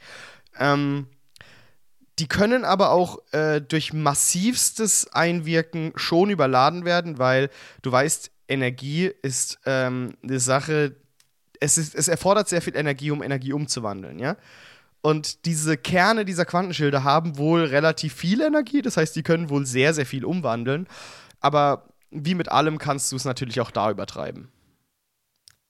Hast du schön gesagt. Ich stelle mir gerade vor, du hast den absoluten Aikido-K, ja, so einen richtig krassen Meister, mhm. der wirklich die, die, die härtesten Hardmoots irgendwie mit einer Rolle auf die Matte schickt, wenn, wenn er sie richtig greifen kann, wenn es ja. gut läuft. Alles hat seine Grenzen und dann kommst du mit deinem SUV und nimmst 80 km/h Anlauf, Alter, und weißt du, die Rolle will ich sehen, die der macht, dass dein Auto dann am Ende auf dem Dach liegt. Genau, also so wie ich, der sich gerne geschickt abrollt bei Gefahren. Also eine sehr krude Metapher, die uns aber zu verstehen gibt, alles hat seine Grenzen, selbst diese Necron-Quantenschilder offenbar. Genau, aber wenn du da ganz normal einmal mit einem Panzer so drauf, so drauf schießt, vergiss das, mein Lieber. Also das ist. Es, es macht also keinen Unterschied, ob ich ihn versuche, mit dem Messer abzustechen oder mit einem Lehman Russ anzuschießen? Erstmal nicht. Erstmal grundsätzlich nicht, aber bis zu einem gewissen Power-Level. Ja, genau. Genau, okay. genau. Ähm, die Necrons, die müssen ja auch irgendwie durch die Gegend kommen. Ne? Wir haben gesagt, die können nicht wirklich ähm, Warp benutzen. Ja, die müssen ja von A nach B kommen. Das ist in einer Galaxie sehr wichtig. Ähm, wir reden jetzt in dieser Podcast-Folge wahrscheinlich noch vermehrt über verschiedene Transportationstechnologien. Wir fangen aber mit der ersten Wir an. Wir haben schon die Reisen durch die Galaxie besprochen. Mhm. Da gibt es eine Folge zu. Ja. Da haben wir auch über Necron gesprochen. Wir können aber noch mal einen Abriss machen. Genau, ganz kurz wie gesagt, sie benutzen äh, für ihre Schiffe, für ihre Schiffe benutzen sie trägheitslose Antriebe. Ja? Die hast du. Inertialess Drives. Inertialess richtig. Drives. Die sind mir im Gedächtnis geblieben. Ja, die sind cool. Genau, das sind Antriebssysteme, die äh, das interstellare Reisen eben ohne Warp ermöglichen. Und mit diesen Antrieben können die Necrons, es wird so beschrieben, innerhalb eines Wimpernschlags die Galaxie durchqueren. Ich glaube, das ist ein bisschen übertrieben, um ehrlich zu sein. Ähm, weil nur. Die können tatsächlich überall auftauchen, wo sie wollen. Es sind nur wenige. Wenn ich das richtig verstanden Ja, habe. genau. Also Oder sie, wie läuft Ja, das? doch. Also sie können überall einfach so quasi auftauchen, weil sie eben mit relativistischer Energie arbeiten. Das heißt, sie arbeiten mit, also so habe ich es verstanden, mit einem einer relativ, einem relativen Potenzial, sage ich jetzt mal, von Lokation. ich weiß nicht genau, wie ich das erklären soll, aber ähm, Also, wenn du einen Antrieb hast, der keine Masseträgheit berücksichtigen muss, ja, kannst du einfach wirklich Dann hast unendlich. dann hast du 90% aller Probleme, was Transport und Bewegung angeht, physikalisch hast du ausgehebelt. Mhm. Du, ja, und ähm, dennoch muss es eine Art Maximalgeschwindigkeit geben. Also, ja, ich glaube, ich steige wieder ein auf deine Äußerung, so, äh, so ganz Wimpernschlag nicht, aber die können fucking schnell. Wirklich ohne Probleme, ohne zu beschleunigen, ohne abbremsen zu müssen. Ja, Und zickzackmäßig navigieren und, und reagieren, können die sich hervorragend durch den Raum bewegen. was natürlich extrem heftig ist. Äh, wie gesagt, und auch so Kurzstreckensprünge auf Schlachtfeldern, die du ja manchmal brauchst, beziehungsweise schnelles Navigieren, wie du das gerade äh, gesagt hast, das können die einfach machen. Was natürlich Mhm. fucking mächtig ist, wenn du Flanken attackierst, wenn du von hinten kommen möchtest. Haha. ähm, Ich glaube, es ist nur ein Problem der aktuellen Rechenleistung auf dem Schlachtfeld. Das Einzige, was es begrenzt, ist die Aufmerksamkeit des lenkenden, höheren Necron. Ja, weil die, die Technologie erlaubt es eigentlich, Unendliches zu schaffen. Ja. Es ist nur begrenzt durch die Rechenkapazität. Der CPU von, von einem äh, Imhotech, dem, dem Sturmherrn, Mhm. äh, begrenzt seine Möglichkeit, auf dem Schlachtfeld seine Leute zu navigieren. Theoretisch, beziehungsweise Fahrzeuge etc. Oder Schiffe. Wir sind ja gerade bei Schiffen. Genau, richtig. Aber es gibt natürlich auch noch andere ähm, Teleportationstechnologien, weil das, was wir gerade genannt haben, ist ja keine Teleportation im eigentlichen Sinne. Ähm, Das ist die normale Fortbewegung. das ist die normale? Fortbewegung, genau. Es gibt aber noch die Translokatoren. Ähm, die Translokatoren sind diese dimensionalen Translokationstechniken, beziehungsweise Transport, äh, also diese, ähm, diese, diese, ähm, wie sagt man, Teleportationstechniken der, der Necrons, die sie gerne nutzen. Dadurch kannst du quasi gesamte Armeen durchs All transportieren in einer ziemlich hohen Geschwindigkeit, ohne den Warp zu verwenden. Bloß ist da die Reichweite nicht so hoch wie bei den äh, trägheitslosen Antrieben. Weil die können ja wirklich Kannst- richtig weit. Ja, du kannst keine beliebigen Sprünge machen. Und selbst bei den äh, trägheitslosen Antrieben musst du rechnen. Weil wenn du mit einem Affenzahn durchs All gehst, natürlich ist das All weitestgehend leer. Mhm. Aber hin und wieder ist mal ein System oder ein Stern oder sonst irgendein Brocken im Weg. Ja? Und Mhm. ich glaube, dann ist, dann ist Massenträgheit wieder ein Thema. Weil wenn du gegenrasselst, naja, dann hast du wieder Physik im Spiel. Weißt du? Genau, genau. Also die sind nicht gefeit vor Physik, sie verstehen sie nur fucking gut. Ja, Sie genau. können sie sehr gut manipulieren, aber ich meine, trotzdem kannst du gegen einen Planeten fahren. Ähm, Und du hast es jetzt mehrfach auch schon angeschnitten, nur zur Erinnerung. Wir müssen uns vor Augen halten, liebe Zuhörer, die Necron haben mit dem Warp nichts zu tun. Die checken das nicht. Das ist für die nicht auf dem Schirm. Das ist, das ist ein schwarzer Fleck in der Wahrnehmung. genau, und das ist für die auch ziemlich egal, so wie ich das verstanden habe. Außer natürlich, wenn es ihnen böse sein kann, dann versuchen sie den auszublocken, aber sie wollen nichts mit dem zu tun haben. Ja, aber du musst es nicht verstehen, wenn du es niederballern kannst. Richtig, genau. Oder wenn du es einfach Ja. komplett ausschirmen kannst von dem, was du halt machst. Ähm, Richtig. genau, diese, diese Translokatoren sind äh, häufig in den Strukturen der Necrons eingebaut, also in den Fahrzeugen, in den Gebäuden, ähm, in den Strukturen. Was natürlich dazu führt, dass man keine einzelnen Translokatoren benutzen muss, um diese ganzen Armeen zu, te zu, zu teleportieren, sondern du kannst wirklich Einheiten Krüppchen schaffen und die auf dem Schlachtfeld plötzlich überall erscheinen lassen. Weißt du? Weil ja jedes einzelne Konstrukt einen einz einzelnen Translokationskern hat. Ja? Ähm, was total cool ist. Und wieder eine Frage der Rechenleistung, der Koordination, der Fähigkeit des Willens des Kommandierenden.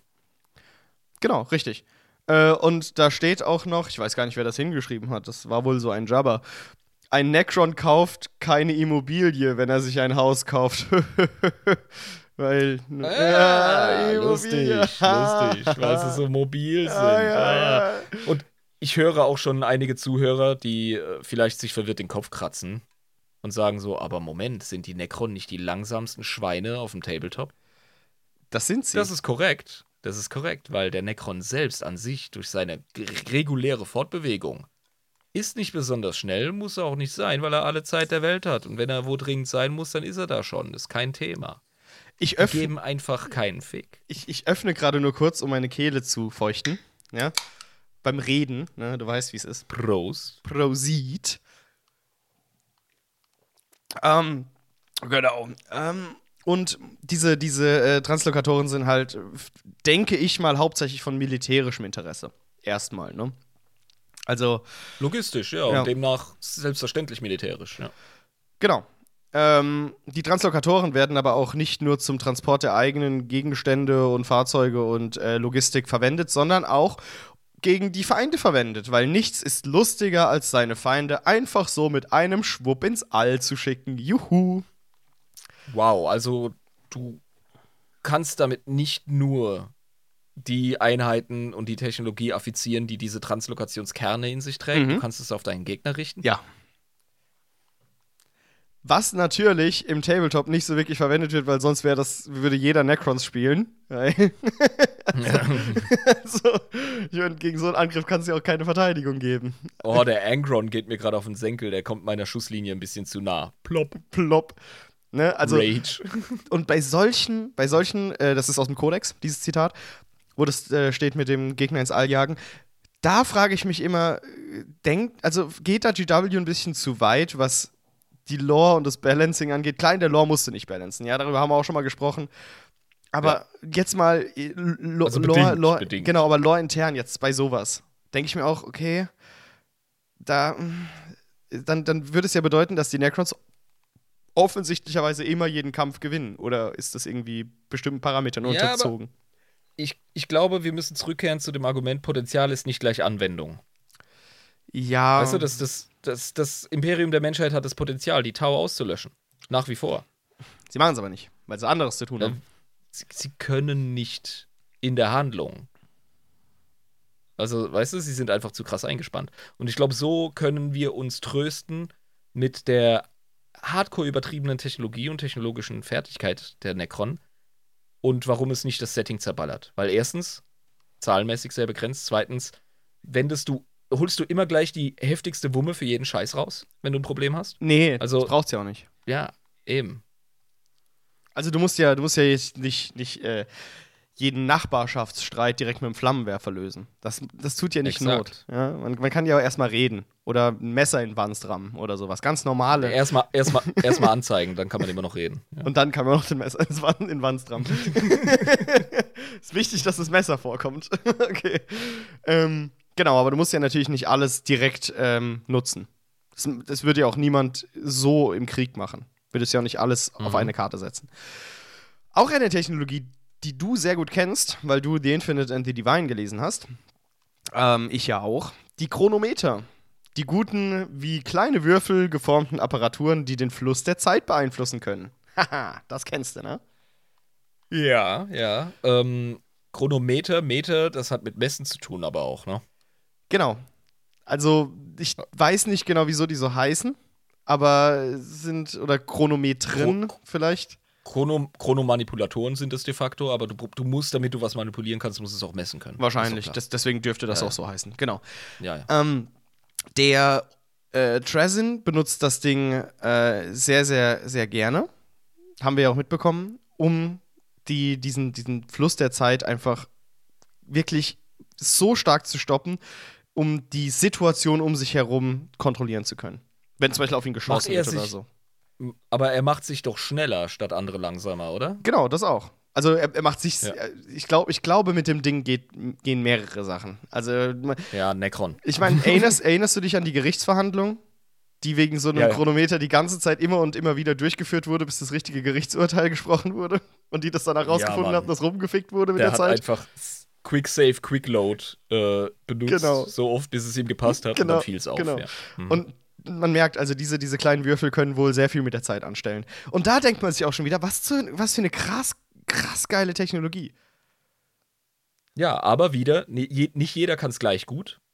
Und dementsprechend hast du ein ähm, äh, Kompetenzgefälle und dementsprechend auch ein Anwendungsgefälle. Also das, das passt schon wieder. Ja, genau, richtig. Äh, nicht jeder kann es perfekt, äh, beherrscht es perfekt, ja. Aber äh, die Chronoman Chronomancer, die können das halt wirklich sehr, sehr gut.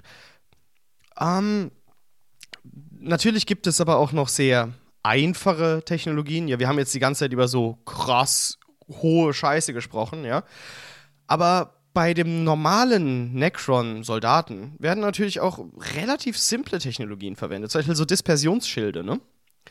Ähm, das sind einfach diese, diese einfachen Schilde, die diese Lichtguards, kennst ja diese Necron, diese Garde, diese Elite-Einheit. Die ja. Elite-Einheit, genau, die Lichtguard, ähm, die das tragen. Und diese Energieschilde, was sie prinzipiell sind, diese Dispersionsschilde, ähm, die können einfach das feindliche Feuer abwehren und ablenken. Das ist so ein bisschen wie dieses Lichtschwert in Star Wars. Wenn auf die Jedi oder die Sith geschossen wird mit den Laserknarren, ne, können die die schön ablenken.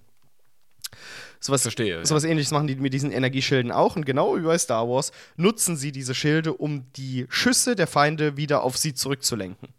Also die, nice. die benutzen quasi die. die ich ich stelle mir das irgendwie so ein bisschen vor, dass die Lichtguard natürlich auch wieder irgendwie die Zeit manipulieren können, weil die sind ja eine Elitegarde, ne? Und quasi auf diese Art und Weise den Einfallwinkel der Projektile so auffangen können, damit es quasi auf die Feinde zurückgeschossen wird. Auf jeden Fall eine sehr coole Sache. Aber nicht. Ja, erfordert auch wieder Aufmerksamkeit, Rechenleistung etc. Es gelingt nicht immer gleich gut, kann ich mir vorstellen. Mm, und mm. irgendwie muss ja auch so, weißt du, ein Trupp Astartes, äh, wenn, wenn die genug Bolter in Richtung Lichguard feuern, dann müssen die auch down gehen können. Ansonsten wäre das Setting kaputt. Und vom Tabletop rede ich erst gar nicht. Genau, richtig, genau. Ähm, wir kommen aber jetzt wieder von einer einfachen Necron-Technologie zu was vollkommen Wahnsinnigen, weil, wie gesagt, die Necron haben alles. Nullfeldmatrizen, was stellst du dir darunter vor? Genau gar nichts, Alter. Was ist da los? Das sind riesige Apparate, die in der Regel in der Mitte der Gruftwelten, der Tomb Worlds, ähm, aufgestellt werden. Äh, und deren einzige Aufgabe ist es, äh, den Warp einzudämmen und psionische Eingriffe ähm, zu verhindern. Ne? Denn diese Apparaturen, die wurden damals während des Kriegs im Himmel äh, geschaffen, speziell gegen die Elder. Das war eine. Sicher. Das wurde, ja. Elder und Krog, ja. Ja, genau, Mhm. Krog auch, weil ich meine, äh, die War-Energie ist ja auch quasi eine Warp-Energie. Aber primär Elder, das ist ganz klar. Und ähm, dementsprechend haben wir ja auch das, also die ganze Space Opera um den Fall von Cadia dreht sich ja auch um solche Technologie. Wir haben es ja mit Blackstone etc. zu Genau. tun. Ja, es gibt Technologie, die sich äh, negativ auf den Warp auswirkt. Das heißt, die haben da tatsächlich eine stoffliche, eine materielle, realräumliche ähm, Handhabe, de, sich auf den Warp auszuwirken. Sie verstehen ihn immer noch nicht, die wissen immer noch nicht, was der Warp ist, aber der Warp wechselwirkt trotzdem mit dem Realraum. Ansonsten hätten Dämonen, wenn sie in den Realraum kommen, gar keine Gestalt. Genau. Ja, sonst, ansonsten wäre wär die Axt äh, äh, von einem Skarbrand überhaupt gar nicht gefährlich. Dementsprechend muss man so eine Wechselwirkung nutzen können, um äh, diese Nullfeldmatrizen, hast du es genannt? Genau, Nullfeldmatrizen. Ja, also das, das bricht für mich keine Regel von der Logik her von Necrons. Ja. Ich meine, das ergibt auch für die vollkommen Sinn, weil der Warp ist eine, die, die einzige, sage ich jetzt mal, Technologie, die außerhalb ihres Verstandes ähm, und ihrer Fähigkeiten liegt. Dementsprechend müssen sie ja irgendwas haben, um sich davor abzuschirmen. Ähm, Das heißt, die, selbst die haben experimentelle Technologie, die einfach funktioniert ja, und äh, können nicht ausrechnen, wieso, aber sie nehmen es einfach, wie es ist, weil An, es super, super praktisch Anscheinend. Also sonst, sonst, ich weiß nicht, ob sie verstehen, wie der Warp funktioniert, oder wenn sie einfach Nein, Trial and, oder dass sie Das- Trial and Error gemacht haben und herausgefunden haben, dass diese Technologie anscheinend verhindert, dass Warp-Fuckery passieren kann und dann haben sie einfach damit weitergemacht. Ähm, Es gibt einen Dialog zwischen Trazin und Belisarius Call, wo es um die Blackstone, ähm, die Schwarzsteinsäulen geht auf Cadia. genau. Und dann, dann fragt Call so, du verstehst diese Technologie? Und Trazin so, ich war da, als sie errichtet wurde. Das ist eine sehr vage Aussage, Ja. die nichts ausdrückt. Ja. Und das finde ich geil. Ge- Genau, weil er hat nicht gesagt, ja, natürlich, wir haben sie ja geschaffen, sondern ja, ich war dabei, aber also was, Ja. ja. Und gleichzeitig sagt er, aber das ist nur ein Schatten von dem, was mein Volk drauf hat oder drauf hatte. Genau. Und das ist auch wieder so, ah! Die geile Necron-Arroganz. Meine, das ist, das ist wieder klassischer Trazyn, ne? Der konnte es nicht lassen. Er konnte es nicht lassen. Ja. Ähm, genau, also diese Apparaturen sind aber, diese Nullfeldmatrizen sind sehr zerbrechlich. Ja? Deswegen werden sie im Herzen von Gruftwelten eingesetzt, also aufgestellt und die strömen quasi wie so eine Kuppel an Energie aus. Äh, und wenn du da dieses Energiefeld durchdringst, wird quasi der Warp abgeschirmt. Ja, da geht dann nichts mehr. Ähm, Die haben quasi eine technologische Version des, ähm, des unantastbaren Gens, Ja. das die Menschheit hat. genau. In, in Individuen, aber die haben es technisiert. die haben das auf den Raum übertragen. Das ist geil. auf eine Ja, Fläche. es, es ist auch sinnvoll, weil irgendwie musst du ja deine ähm, Kernstücke, deine, ähm, deine Obelisken, deine ähm, Ziggurats, nee, wie heißen sie denn? Die großen Pylone? fucking Was, mein- Alter. was meinst du denn? die Hauptgebäude, die, äh, da gibt's auch eine Mini für, eine riesige. Äh, die Blackstone Fortresses? Nein, das sind sie nicht. Nein, nein, nein, nein. Ah, scheiße. Oh, mich, mich, mich verfluchen gerade zahllose Necron-Spieler, ey. Ich hatte sie mal im Kopf, vielleicht kann Lisa uns helfen. Ähm, die fucking Pyrani- Pyramiden, mit denen sie übers Schlachtfeld zoomen können, Mhm. die müssen ja irgendwie, weißt du, geschützt sein vom Warp, ansonsten könnten Dämonen ja einfach hingehen und das Ding von ihnen korrumpieren oder beeinflussen oder sonst wie. Weißt du, zunörgeln Obelisken. oder so. Obelisken. Ja, danke schön. Verfickt nochmal, ich hat's doch. Genau.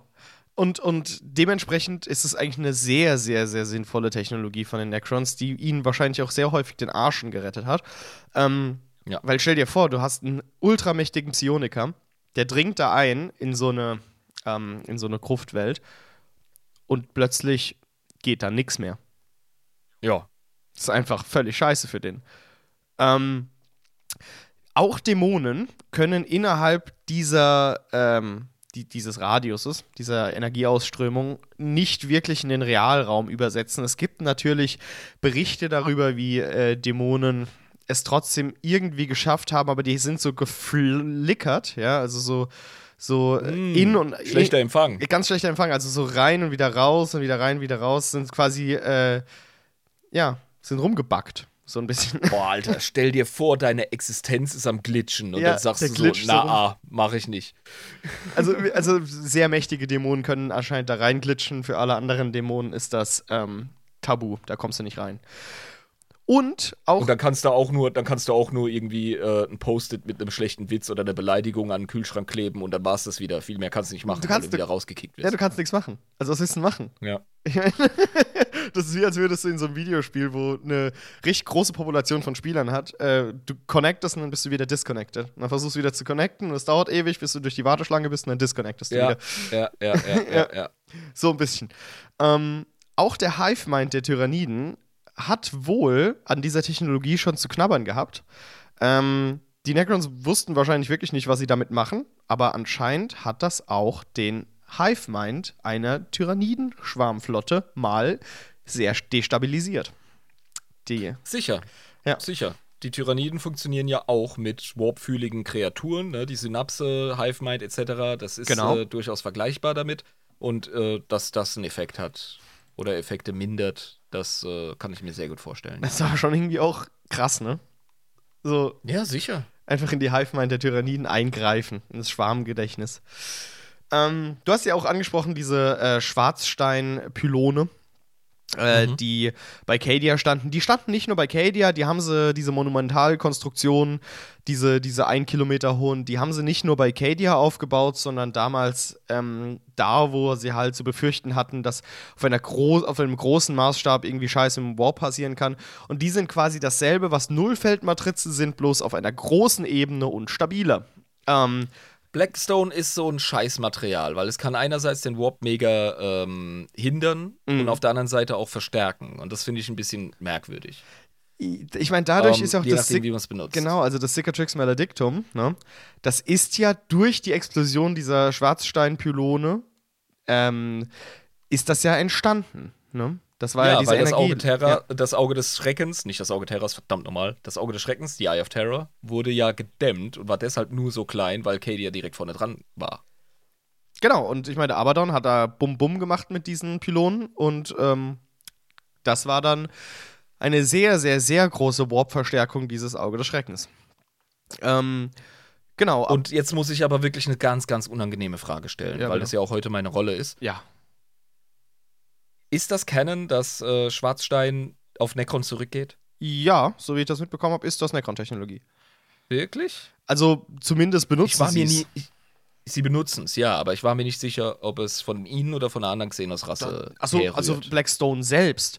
Ähm, Ja. Die Pylonen sind von den Necrons. Ob die irgendwas wirklich mit der Entwicklung von Schwarzstein zu tun haben, weiß ich nicht. Das steht nirgendwo. Ich kann damit leben. Ich mag Mysterien im 40k, liebe Zuhörer. Wenn ihr mehr wisst, dann schickt uns die Lore-Happen. Also zumindest habe ich es jetzt nirgendwo gefunden, was Blackstone Mhm. selbst quasi ist und wo es herkommt. Äh, die Necrons haben einfach aus diesem Blackstone, diese, aus diesem Schwarzstein, diese, diese Pylonen geschaffen. Diese großen Säulen. Okay, ja.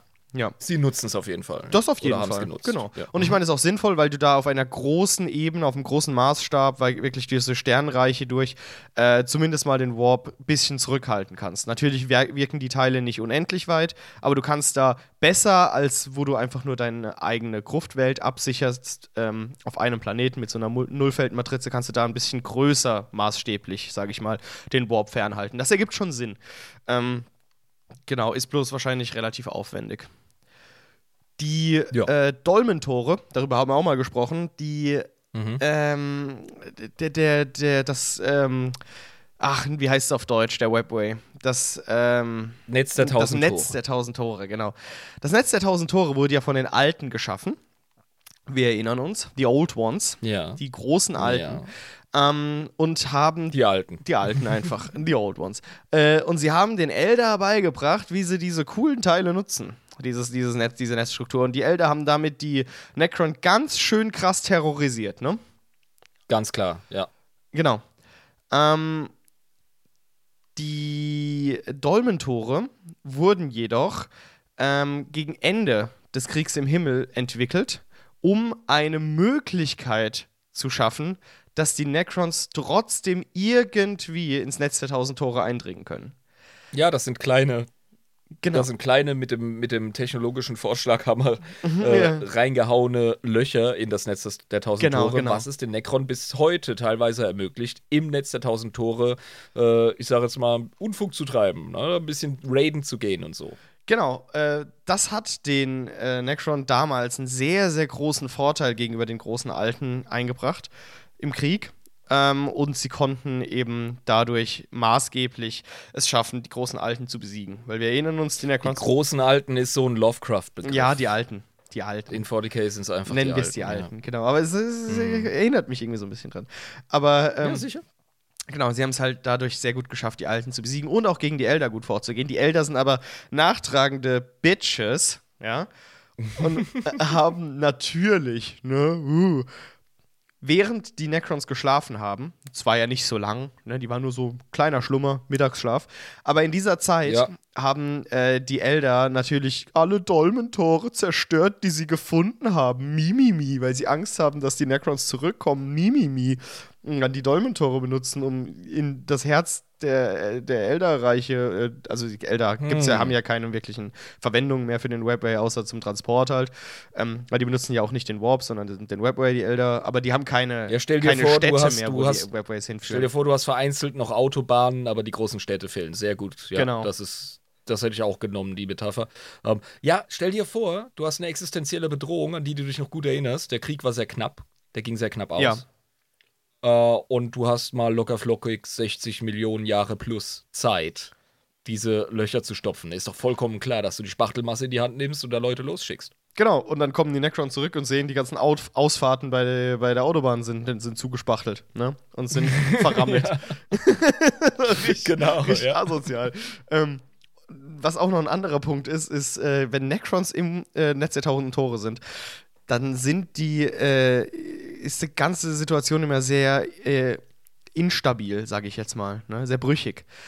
Es scheint, Sicher, ja. es scheint so, als würde das äh, Netz der tausend Tore die Necrons da nicht drin haben wollen. Und ähm, schafft irgendwie Verteidigungssysteme gegen die. die. Die Necrons leben da sehr gefährlich drin. Auch ohne, dass sie jetzt von irgendwelchen Sex-Pirates gejagt werden. Einfach durch die, durch, die Art und Weise, wie sie quasi sich da durchbewegen, ist, Ist schon das eine Gefahr ein geiler für Begriff für Druckari, Alter. Sex- Sex Pilots. Ja. Äh, Sex Pirates. Ja, ja. Das ist, das ist, ja. Und die Necrons haben zwar keine wirkliche Angst vor denen, nicht so sehr, vielleicht auch schon, aber ähm, sie haben eher Angst vor dem Sein im Netz der tausend Tore selbst, was natürlich auch nicht so gut ist, wenn es nicht so viele Dolmen-Tore gibt, ne? Wahrscheinlich sind die physikalischen Gesetze im Netz der tausend Tore trotzdem anders als im eigentlichen Realraum. Ja. Und es kann sein, dass sie da einfach nicht die richtigen Formeln für haben und sich da halt irgendwie durchwursteln müssen. Und das ist natürlich für eine Spezies, die sich daran gewöhnt hat, alles um sie herum zu verstehen und zu manipulieren, ist das natürlich ein X-Faktor, da haben die keinen Bock drauf. Mhm.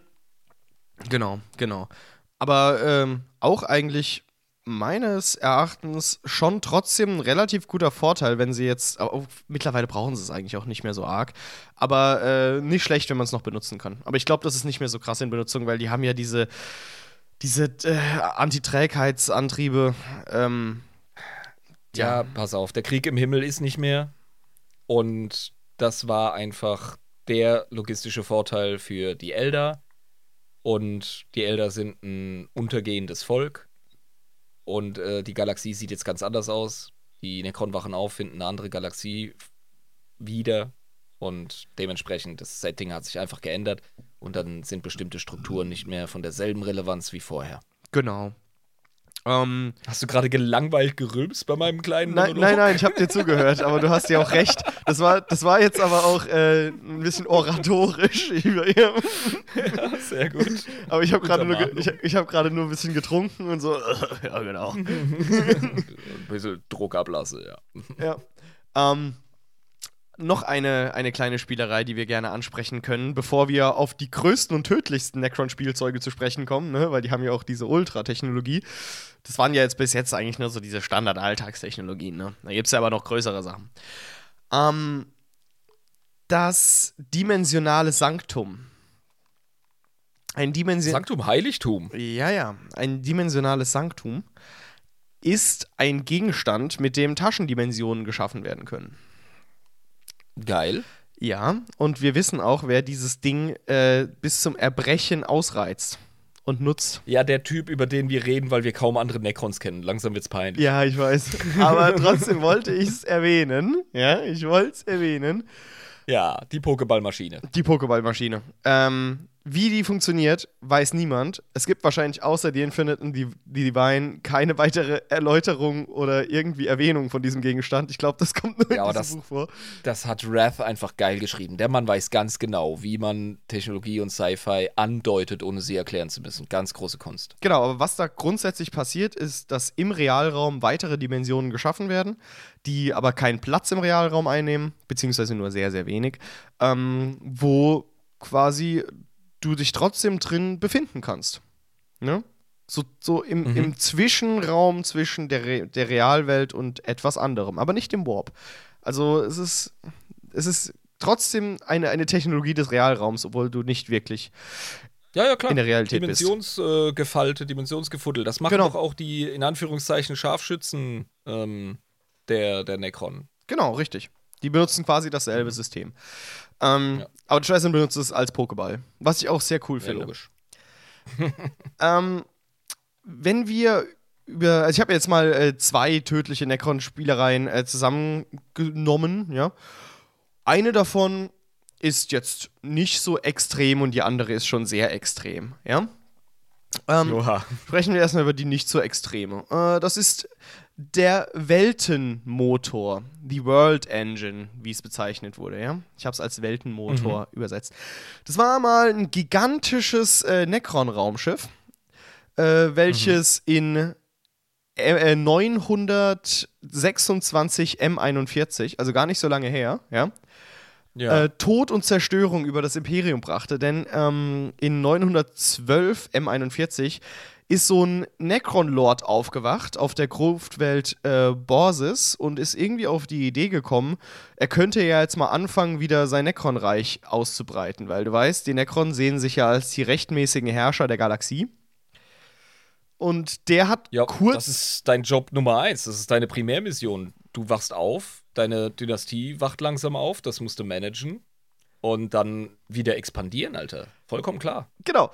Äh, und dieser, dieser Necron-Lord, der irgendwie nicht namentlich genannt ist, weil es eigentlich nur so eine geile Anekdote ist, ähm, mhm. der ist auf die Idee gekommen, ja, es stimmt, das ist ja jetzt Reicherweiterungszeit. Kacke, stimmt, ja, Dynastie erweitern, na logisch, klar, müssen wir ja machen. Und woher dieser Wahnsinnige dieses verdammte Raumschiff hatte, ist nicht ganz klar, aber er hat es plötzlich und ohne Vorwarnung 14 Jahre nachdem er aufgewacht ist, also in Necron-Zeit sind das ungefähr 10 Minuten gewesen.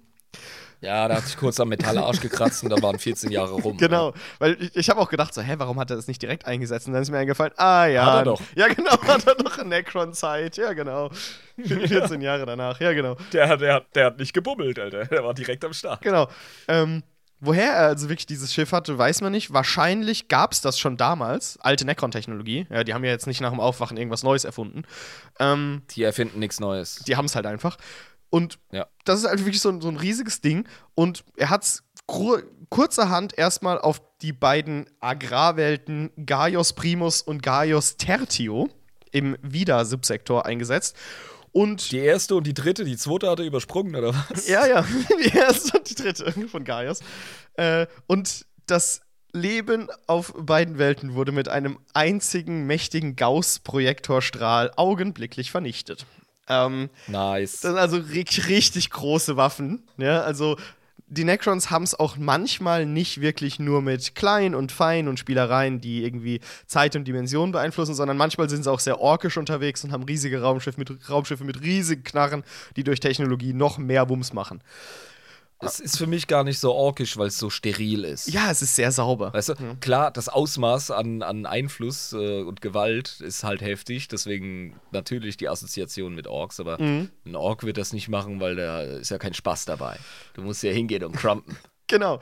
äh, und die, die, die Necron benutzen auch krasse Planetenkiller. Also das Imperium ist definitiv nicht äh, allein mit sowas. Das können andere Fraktionen auch und wenn das andere können, dann die Necron natürlich dreimal. Genau, und äh, ich glaube auch, dass Weltenmotor eine nicht eine Eigenbezeichnung der Necrons ist, sondern das Imperium hat das Ding bestimmt so genannt.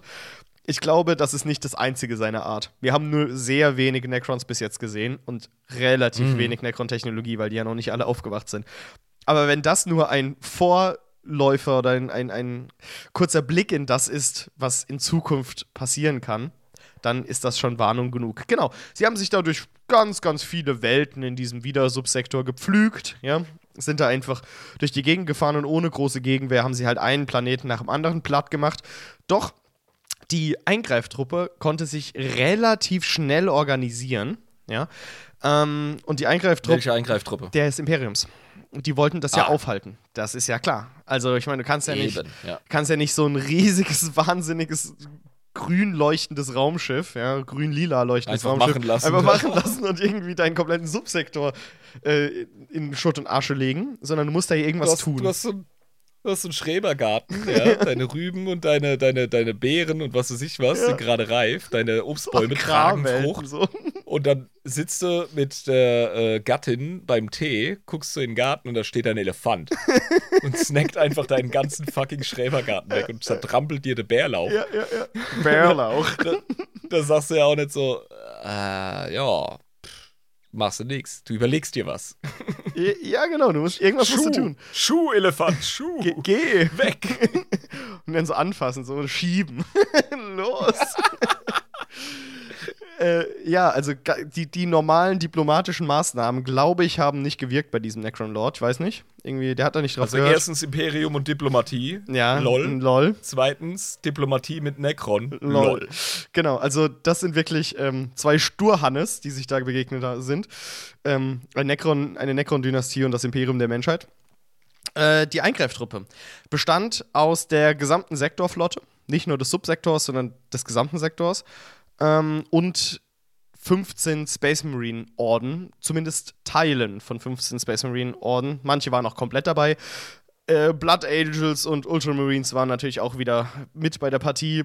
Obwohl es offiziell nur 1000 Ultramarines gibt, sind die wohl bei jeder wichtigen Schlacht dabei. Ich weiß auch nicht warum, aber du weißt, wie es ist. Hey, hey, hey, überlegene Organisation, ja. Gilliman ist kein Stümper. Genau, aber die sind trotzdem bei jeder, äh, bei jedem Eingriff dabei, in jedem Sektor, obwohl es nur tausend von denen gibt. Aber wir wissen es ja, Ultramarines müssen überall dabei sein.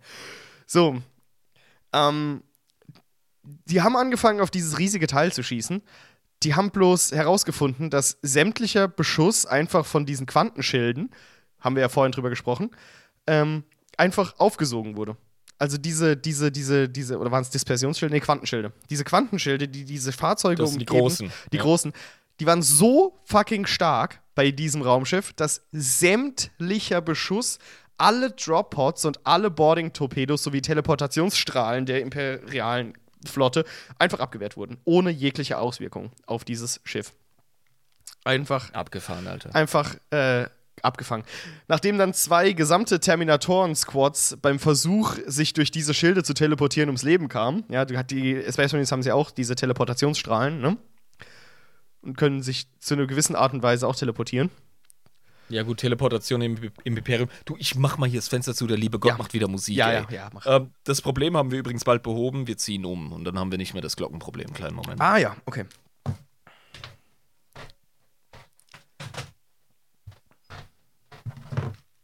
Der ja, Eon, also, ja. Ähm, wenn das. Äh, halt die Phrase. Ich höre das doch eh, was du sagst. ja, ich weiß. Ähm, früher oder später. ähm, ja, also wir wissen ja Bescheid, ne? Thema Terminatoren zum Beispiel, Teleportation im Imperium, das funktioniert über einen Warp. Genau. Aber der Schild hat auch das aufgehalten. Also ging es nicht durch. Äh, und da wurde eben von der oberen Heeresleitung, sage ich jetzt mal, des Imperiums, da bei dieser Eingreiftruppe, vom obersten Admiral, denke ich mal, ähm, wurde das dann verboten, dass das gemacht wird. Weil bringt nichts.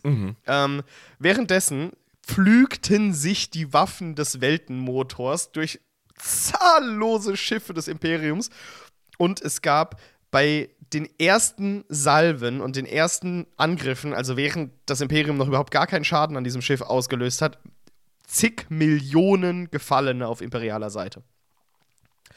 Also, Ja, das klingt, das klingt nach Mittwoch. genau, aber trotzdem krass. Halt einfach, dass sie Ja, do, vor Ort ist es scheiße. vor Ort ist das, ist das richtig kacke. Aber da gab es einen Typ, einen Typ, der Chapter Master der Astral Knights. Ja, das ist ein Successor Chapter der Imperial Fists. Ich habe mal nachgesehen. Ja. Äh, der war der Chapter Master Arthur Amrath. Der hat gesagt, Fick diese ganze Fuck-Fick-Scheiße mit diesem scheiß Fick. Ich hab die Schnauze voll von diesem verdammten Raumschiff in meinem verdammten Sektor. Das war so ein Samuel L. Jackson Astartes. Genau, richtig. Die Astral Knights, äh, genau. Und die konnten das Schild durchbrechen. Wie haben sie es gemacht?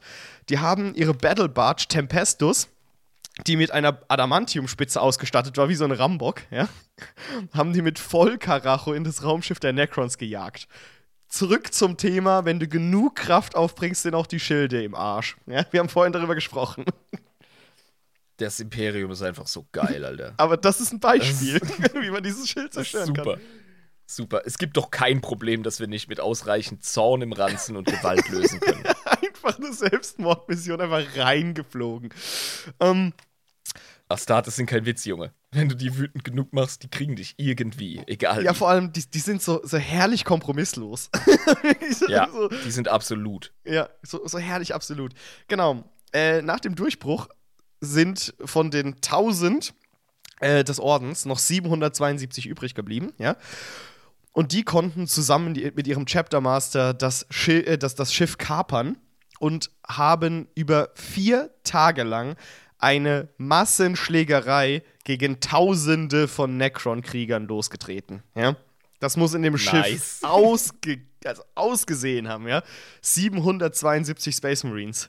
Das ist, das ist eine ganz schöne Masse. Ja? Ja, Ich stelle mir gerade das kleine rebellische gallische Dorf in Aremorica vor, wie es in so eine Formation Römer reinrasselt. ja, genau so. So ist das ausgesehen haben, bis dass da überall Blech rumgeflogen ist und so Köpfe von Necrons. ja, Mann. Einfach.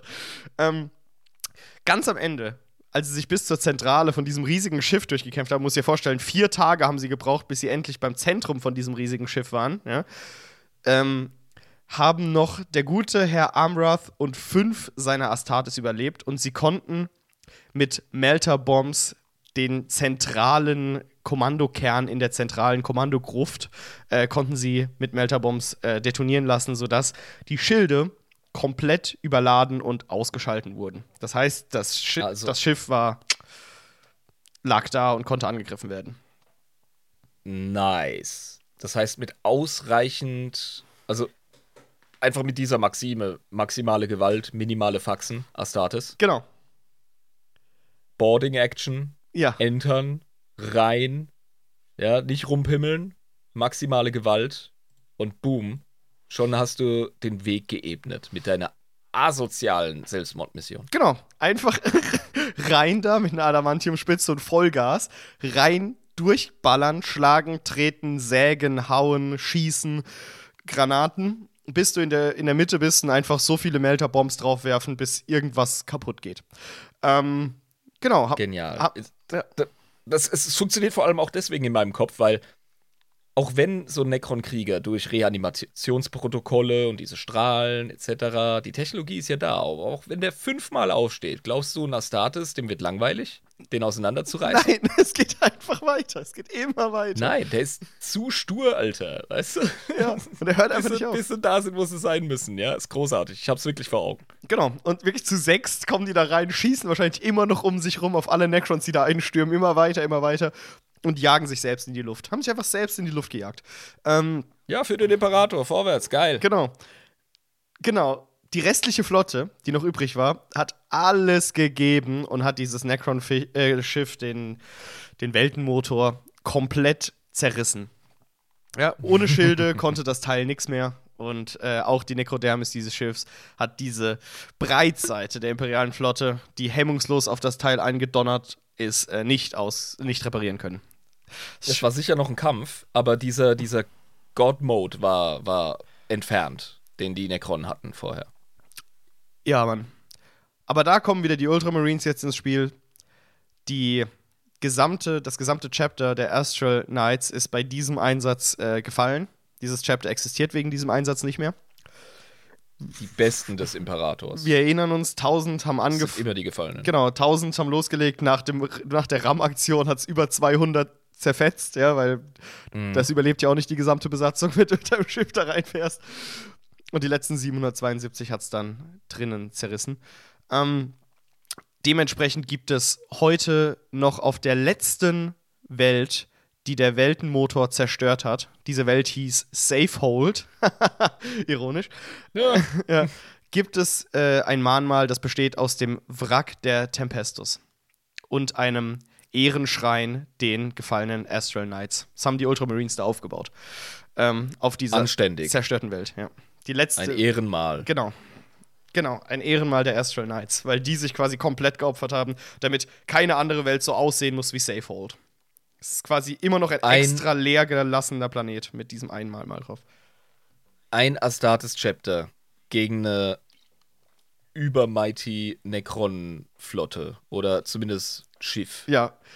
Aber da sehen wir wieder, was Necron-Technologie kann. Und ich weiß nicht, ob das das einzige Ja. seiner Art ist. Das ist halt das Ding. Niemand weiß, wo er es her hatte. Wahrscheinlich gab es das schon.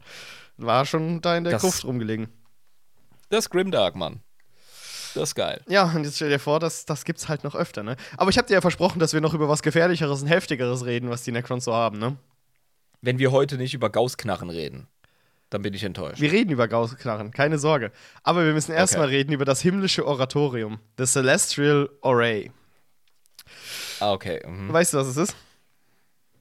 Nein. Okay. Das handelt sich äh, um ein ganz einfaches Gerät, ihr. Gar nichts Gefährliches, gar nicht mal so riesig. Äh, Im Herzen der Necron-Kronenwelt Thanatos. Äh, gilt als eines der größten Schätze des Universums, ja. Es wurde ähm, von der Oroskar-Dynastie noch vor dem Krieg im Himmel, als die Necron noch gar keine Necron waren, sondern Necron-Tür, äh, wurde es geschaffen und ist alleine von seiner Ästhetik und von seinem handwerklichen Geschick, wie es gemacht ist, von künstlerischem Wert und unbezahlbar. Ihrem. Das ist ein Schatz. Oh, fuck, eben fällt der Rappen, Alter. Ich weiß, was es ist. Erzähl weiter. Ja, ähm, diese Maschine besteht aus einem Netz aus Nekrodermis und äh, flickernden Hologrammen mit so kleinen schwebenden Lichtern, unscheinbaren, ähm, ja, so, so kleinen, kleinen Lichtchen, äh, die die Sterne in der Galaxie darstellen. Und Ja. jedes dieser Lichte ist in dieser komplexen Matrix aufgezeichnet und stellt immer die Position des Sterns dar, wie er sich gerade im Kosmos befindet. Ja? Und bewegt. Und bewegt. Wenn jemand jedoch durch diese Apparatur ein solches Licht auslöscht, wodurch, wozu diese Apparatur da ist, sagen wir mal ganz ehrlich, ja, Ja. führt das äh, zur Supernova des physischen Gegenstands dieses Lichts, sprich dem Stern, in der echten, realen Galaxie. Was natürlich zur Vernichtung aller der nahegelegenen Welten führt und zu einer Verheerung im Subsektor, wo sich dieser ehemalige Stern, der nun gesupernovet ist, äh, befunden hat. So, du hast das angekündigt, als würdest du uns irgend so ein komisches äh, Yps-Heft-Ding ja. zusammengebasteltes, würdest du uns bei Bares für Rares so auf den Tisch legen. Und, und der Jean Pütz, ja, muss dann da so gucken und da so, ja, das ist ein ganz schönes Stück hier. Aber kann das denn? Da, da, da kann der Necron das und das mitmachen, das ist schon eine nette Spielerei. Nein, die könnten einfach, soll, den Stern, um den Terra kreist, könnten sie ausschnipseln. Genau. Und ohne groß Mühen. Also könnten sie einfach machen. Das ist heftiger als so ein Schiff, das ein paar Welten kaputt schießen kann. Die Necron haben die Galaxie in der Hand. Ja, Wortwörtlich. genau. Das ist das Celestial Array. Das himmlische Oratorium. Ja, ja. Ähm, Ich glaube, ich habe das mal erwähnt bei einer Necron-Folge und da ging dir auch ganz schön die Flatter. ja, weil das ist einfach so eine Technologie, wenn man das hört, denkt man sich, oh scheiße, was ist das für Potenzial? Was, was soll das eigentlich? Und da siehst du, dass die Necron nicht nach ihrem Potenzial handeln. Nee, die sind nicht Den- irrational. Denen ist, de- denen ist literally, wortwörtlich, Terra nicht wichtig genug, um es auszulöschen im Moment. genau. Die, wir sind Insekten für die im 42., 43. Millennium. Ja, irgendwie schon. Und das macht das Ganze so, so gruselig. Die sind nur mit sich selbst beschäftigt. Genau, also für sie ist nur Necron wichtig. Also alles andere ist wirklich wie Ja. so Ameisenkolonien. Das interessiert die gar nicht. Für die, Ja. für die existiert die Galaxie für sie und alles andere ist Beiwerk. Das ist so, das ist Das auch letzte da. Mal, als ja, das letzte Mal, als die an Terra vorbeigefahren sind und aus dem Fenster gewunken haben, waren da Dinosaurier und haben sich gegenseitig den Kopf abgerissen. Ja, genau. Und jetzt sind da plötzlich so Affen mit, mit Adamantium-Rüstungen, ne? Und. Und, und cruisen einfach auf dein Schiff zu und rasten aus. Und du denkst dir so, das ist aber interessant. Ja, das ist aber, das ist, aber das ist wirklich cool. Schön. Ähm, genau, aber dieses, äh, diese Nutzung des himmlischen Oratoriums, wie du es gerade gesagt hast, ist mit Bedacht zu genießen, weil jede Nutzung Ja. natürlich die natürliche Ordnung des Kosmos stört. Ähm, durch diese verfrühte Supernova, weil die sollte ja eigentlich zu dem Das- Zeitpunkt noch gar nicht passieren. Exakt, das ist der Knackpunkt. Ja. Du bringst das Gefüge von äh, Kausalität und der Raumzeit vollkommen aus dem äh, Gleichgewicht. Genau, und das kann eben so eine kritische Kettenreaktion auslösen mit und mitunter gewaltigen Massensupernovae oder Zeitsprüngen, die du nicht mehr kontrollieren kannst oder anderer Scheiße, ja. Und das würde es für dich als Necron schwieriger machen, dein Reich zu konsolidieren, weil auch bei äh, der Himmlische und der Seher Mhm. haben wir es damit zu tun, dass deren ganze Quest, das ganze Zeug, um das sich die Handlung dreht, ohne zu viel zu spoilern, hängt von einem Planeten ab, den wir über tausende von Jahren begleiten in dem Buch. Genau. Und da machst du auch nicht, deswegen machst du nicht rum mit so einem Kram, weil du weißt gar nicht, was alles von deinem Volk noch in der Galaxie rumverteilt liegt, das dadurch unwiederbringlich verloren wäre. Und Necron erschaffen im Regelfall nicht neu. Natürlich können sie äh, ja, ihre Nekrodermis manipulieren etc. Aber äh, sie pflanzen sich auch nicht fort. Das ist richtig, aber wenn du glaubst, dass die Necron deswegen das himmlische Oratorium nicht verwenden würden, dann irrst du. Ja, Weil, weil äh, da würde natürlich jemand sagen, äh, der ein bisschen Weitsicht und Verstand hat, würde sagen, fass das Ding ja nicht an, ja? Lass es einfach irgendwo im Schuppen verstauen und vergammeln. Wir brauchen das Teil nicht. Nee, aber der königliche Hof von Thanatos, der Oroskar-Dynastie, betrachtet sich selbst als äh, die Schöpfer der Galaxie und als eine Art Gärtnerverein, habe ich es mal beschrieben, ne? Schöpfer der Galaxie, Alter. Jetzt übertreiben sie aber auch für Necron-Standards. Ja, sind, Die wurden genau wie jede andere, äh, wie jede andere vernunftbegabte Spezies mehr oder weniger in die Galaxie geschissen. Die Alten haben ja das meiste auf dem Kerbholz, was es angeht. Ja, oder vielleicht nicht die Schöpfer der Galaxie auf jeden Fall, aber die, die Bewahrer der, der Schöpfung. so ein bisschen. Ja, ja, okay. Da sind, jetzt sind wir da richtig. Ja, also- das glaube ich denen auch. Ja, das, genau. Das, das kann man behaupten. Also, okay. was sie quasi machen, ist, äh, sie nutzen das himmlische Oratorium so, wie ein Gärtner ähm, an einem Busch herumschnibbeln würde, damit er schön rund ist. Ja. Ähm, Sicher. die- Die Galaxie ist dein Garten, ja. Genau, die Galaxie ist ihr Garten und sie benutzen das sparsam und, und präzise, um ein paar Schönheitsflecken zu entfernen und äh, ein paar Unliebsamkeiten äh, zu, zu gerade zu biegen und gucken aber, dass sie Ich habe da einen kleinen, kleinen Findling, so einen Stein. Ja. Der macht sich da jetzt in der Ecke nicht so schön, weil der Busch so gewachsen ist. Jetzt stellen wir den um, aber wir machen alles sehr bewusst und Ja. mit Planung. Genau. Das, die benutzen es nicht einfach nur, um mal Feuerwerk zu machen, sondern tatsächlich ähm, bedacht. Aber es gibt natürlich auch Necron-interne Kriege um dieses äh, himmlische Oratorium, gab es schon und wird es wahrscheinlich in Zukunft auch noch geben. Ähm, und ich glaube, nicht alle Necron-Dynastien sind so bedacht. Zumindest habe ich die Befürchtung. Wenn mal jemand Ja, anderes. gut, und ein paar, ja, ein paar Hochlords oder, oder ein paar ähm, ähm, dynastische Lords, Pharaons zum Beispiel, die haben ja auch eine Delle im Kranz. Absolut. Absolut. Ja. Ähm, das, deswegen, äh, genau, können wir das da auf jeden Fall nicht wirklich äh, drauf vertrauen, dass jeder Necron, der da seine Finger dran bekommt, so vernünftig damit umgehen würde. Ja, wir wollten Okay, jetzt ist es wieder gefährlich. Jetzt haben wir, das haben wir wirklich einen Ritt gemacht. Ja, erstmal, was ist das? Oh, krass, Schock, Potenzial. Dann, aber, ne, Ja. mit Bedacht und bla. Und, und Necron sehen das alles anders als wir. Die sind nicht so kurzsichtig wie wir, Ja. die sind weitsichtig. Und dann wieder, aber sie sind auch crazy. genau, also wir sind nicht Das heißt- sicher. Gefahr, ah, aber wir können uns beruhigen. Ah, aber Gefahr. So, und ihr, ich habe dir ja Gauss-Waffen versprochen. Du bekommst Gauss, Gauss-Waffen. ja. Aber da Ja. öffne ich erstmal, weil jetzt kommen wir vom ganz Großen wirklich zum sehr Kleinen. Ne? Die Fernkampfwaffen der eigenen, der, der einzelnen Necrons. Einfach, was sie so in der Hand haben. Mhm. Zuerst muss ich einen kleinen, ähm, muss ich den Bildungsauftrag hier erfüllen von Adeptus in Ja. Ähm, 1777 im April, da wurde ein Typ geboren, äh, Karl, Johann Friedrich Karl Gauss. Ja. Ähm, sein originaler Name, bekannt als Karl Friedrich Gauss. Das Okay. war ein preußischer Mathematiker. Ah. Und der hat die Ja. Gauss-Waffen erfunden. Nein, aber der, der hat mathematische Prinzipien ähm, mehr oder weniger. doch, doch, der äh, hat die Gauss-Waffen erfunden. definiert. einer äh, von Historikern als einer der in, äh, einflussreichsten Mathematiker, äh, vor allem der Neuzeit, einfach äh, gefeiert und auf den geht dieser Begriff in der Science Fiction sehr oft zurück. Ja, man assoziiert Gauss einfach mit krasser Science. als, als richtiger Scientist mit der geilen Science. Ähm, ja.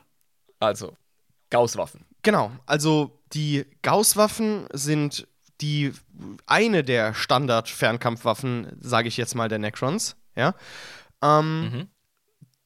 Man muss fairerweise sagen, dass selbst die niedrigsten Necron-Krieger Waffen tragen, die genügend Energie und Kraft aufbringen können, um Keramidrüstungen eines äh, Space Marines zu zerstören oder in sich selbst aufzulösen. Denn in sich selbst Genau. auflösen ist ein Stichpunkt und ein Stichwort hier, ne?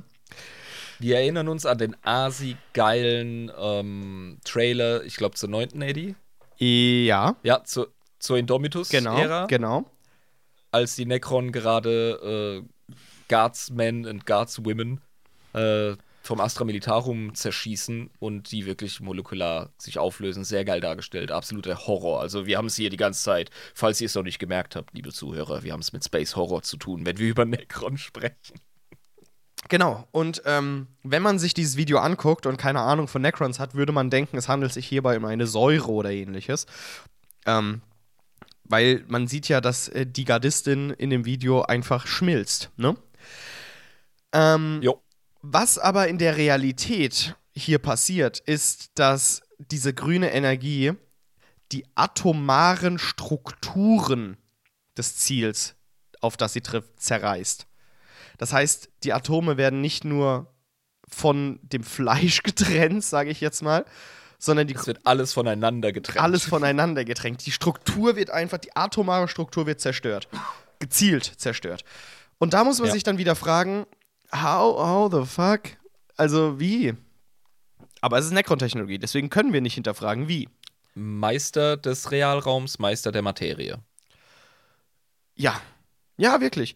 Und das Gefährlichste ist ja auch, die normalen Necrons tragen diesen Waffentyp. Also es ist jetzt nichts Besonderes, wo man jetzt wirklich sagen würde, oh, das wird nur für die obersten und wichtigsten äh, aufgespart, sondern das ist einfach ein ganz normales Gewehr, was so im Arsenal der Necrons sich befindet. Das hat aber nicht den Effekt, dass du mit einem Treffer oder mit einem Streifschuss einen Astartes komplett Nein. auflöst. Nein, das das hat einen gewissen Wirkungsgrad und Keramid ist offenbar von seiner Molekularstruktur so interessant und so dicht, dass es schon mehrere Treffer braucht, damit du den Astartes selber erreichst. Mhm. Ja, das ist nicht die Überwaffe, aber die Art und Weise, wie sie wirkt. Dass es halt wirklich so Molekül für Molekül abschabt. ja, Das ist einfach, das ist Horror. Ja, das, das ist geil. das ist, das ist wirklich, wirklich Horror.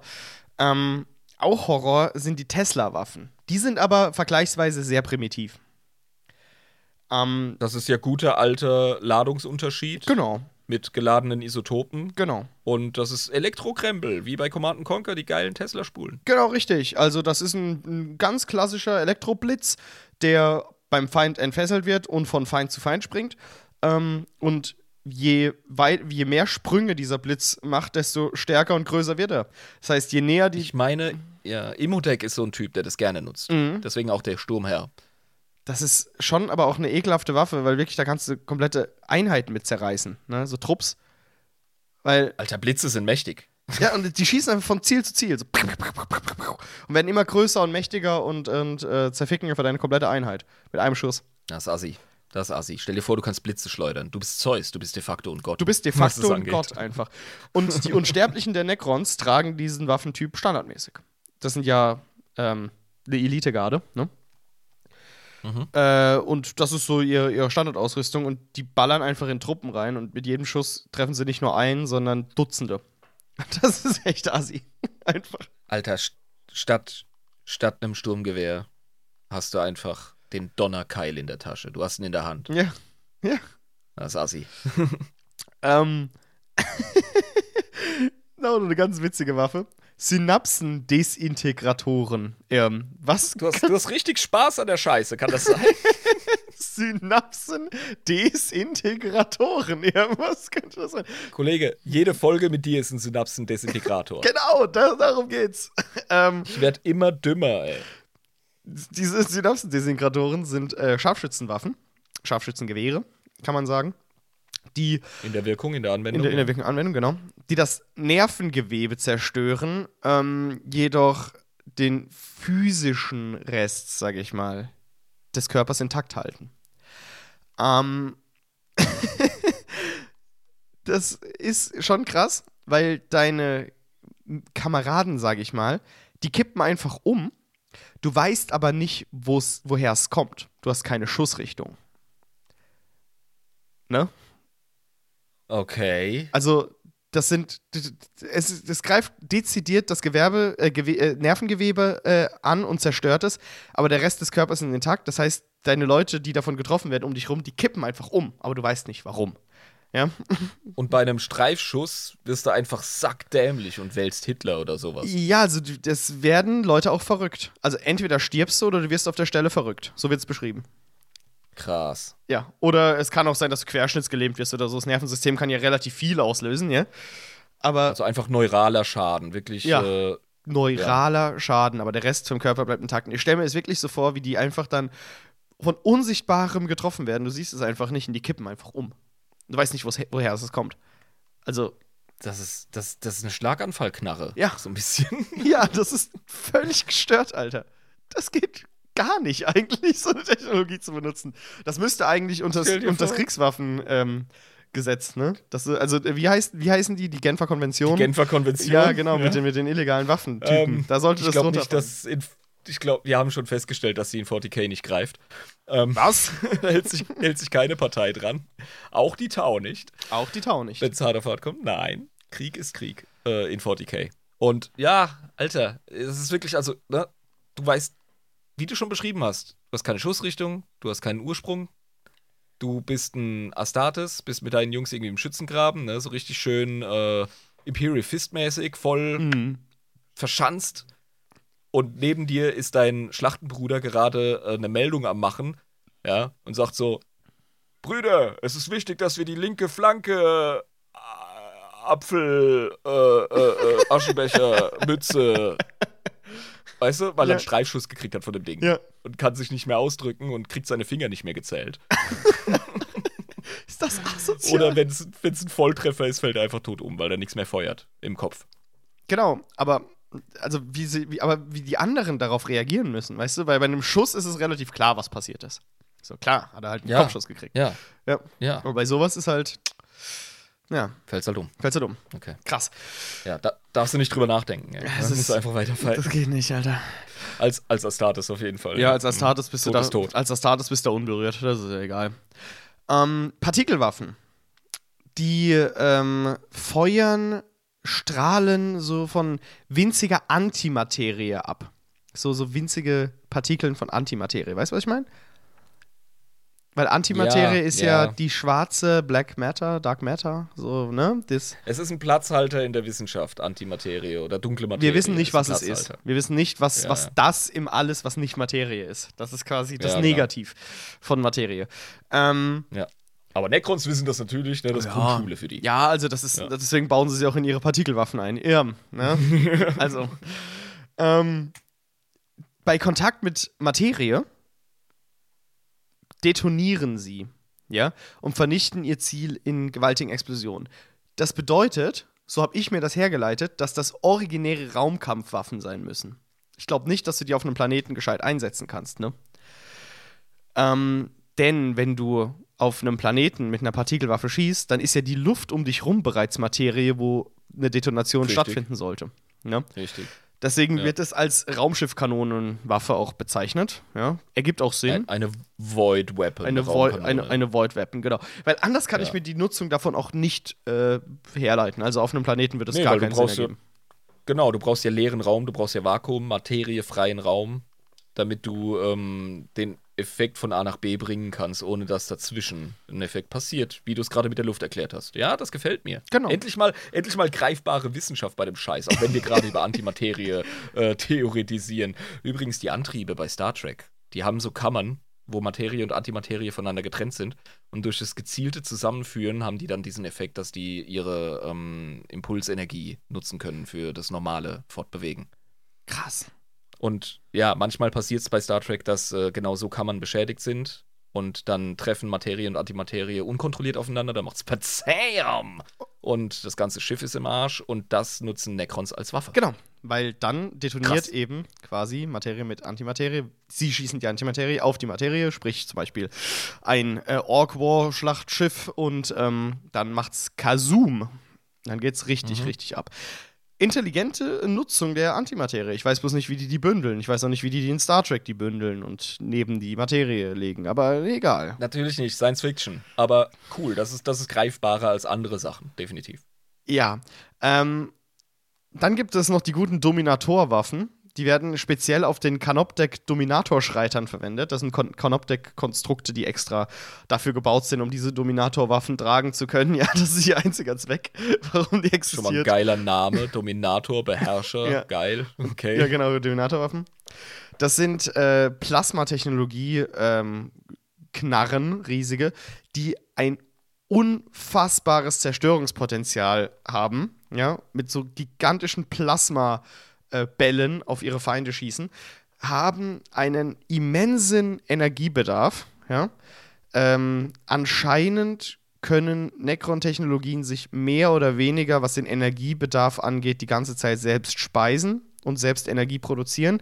Es ist übrigens auch nicht ganz klar, wie die Necrons Energie erzeugen. Es ist so hohe Technologie, müssen wir eigentlich gar nicht hinterfragen. Ne? Ich glaube, für die ist Energie einfach. Die können Energiequellen anzapfen, von denen die Menschheit gar nichts mehr weiß oder gar nichts wusste. Ja, wahrscheinlich Potenzialenergie aus Atomen oder so direkt. Also, Energie ist ja mehr oder weniger überall vorhanden. Ja, ja, genau. eben. Also, ich meine, E ist gleich mc Quadrat. Wenn du dir ein Kilo anguckst, wie Wo viel Potenzial von Energie da drin ist, Wahnsinn.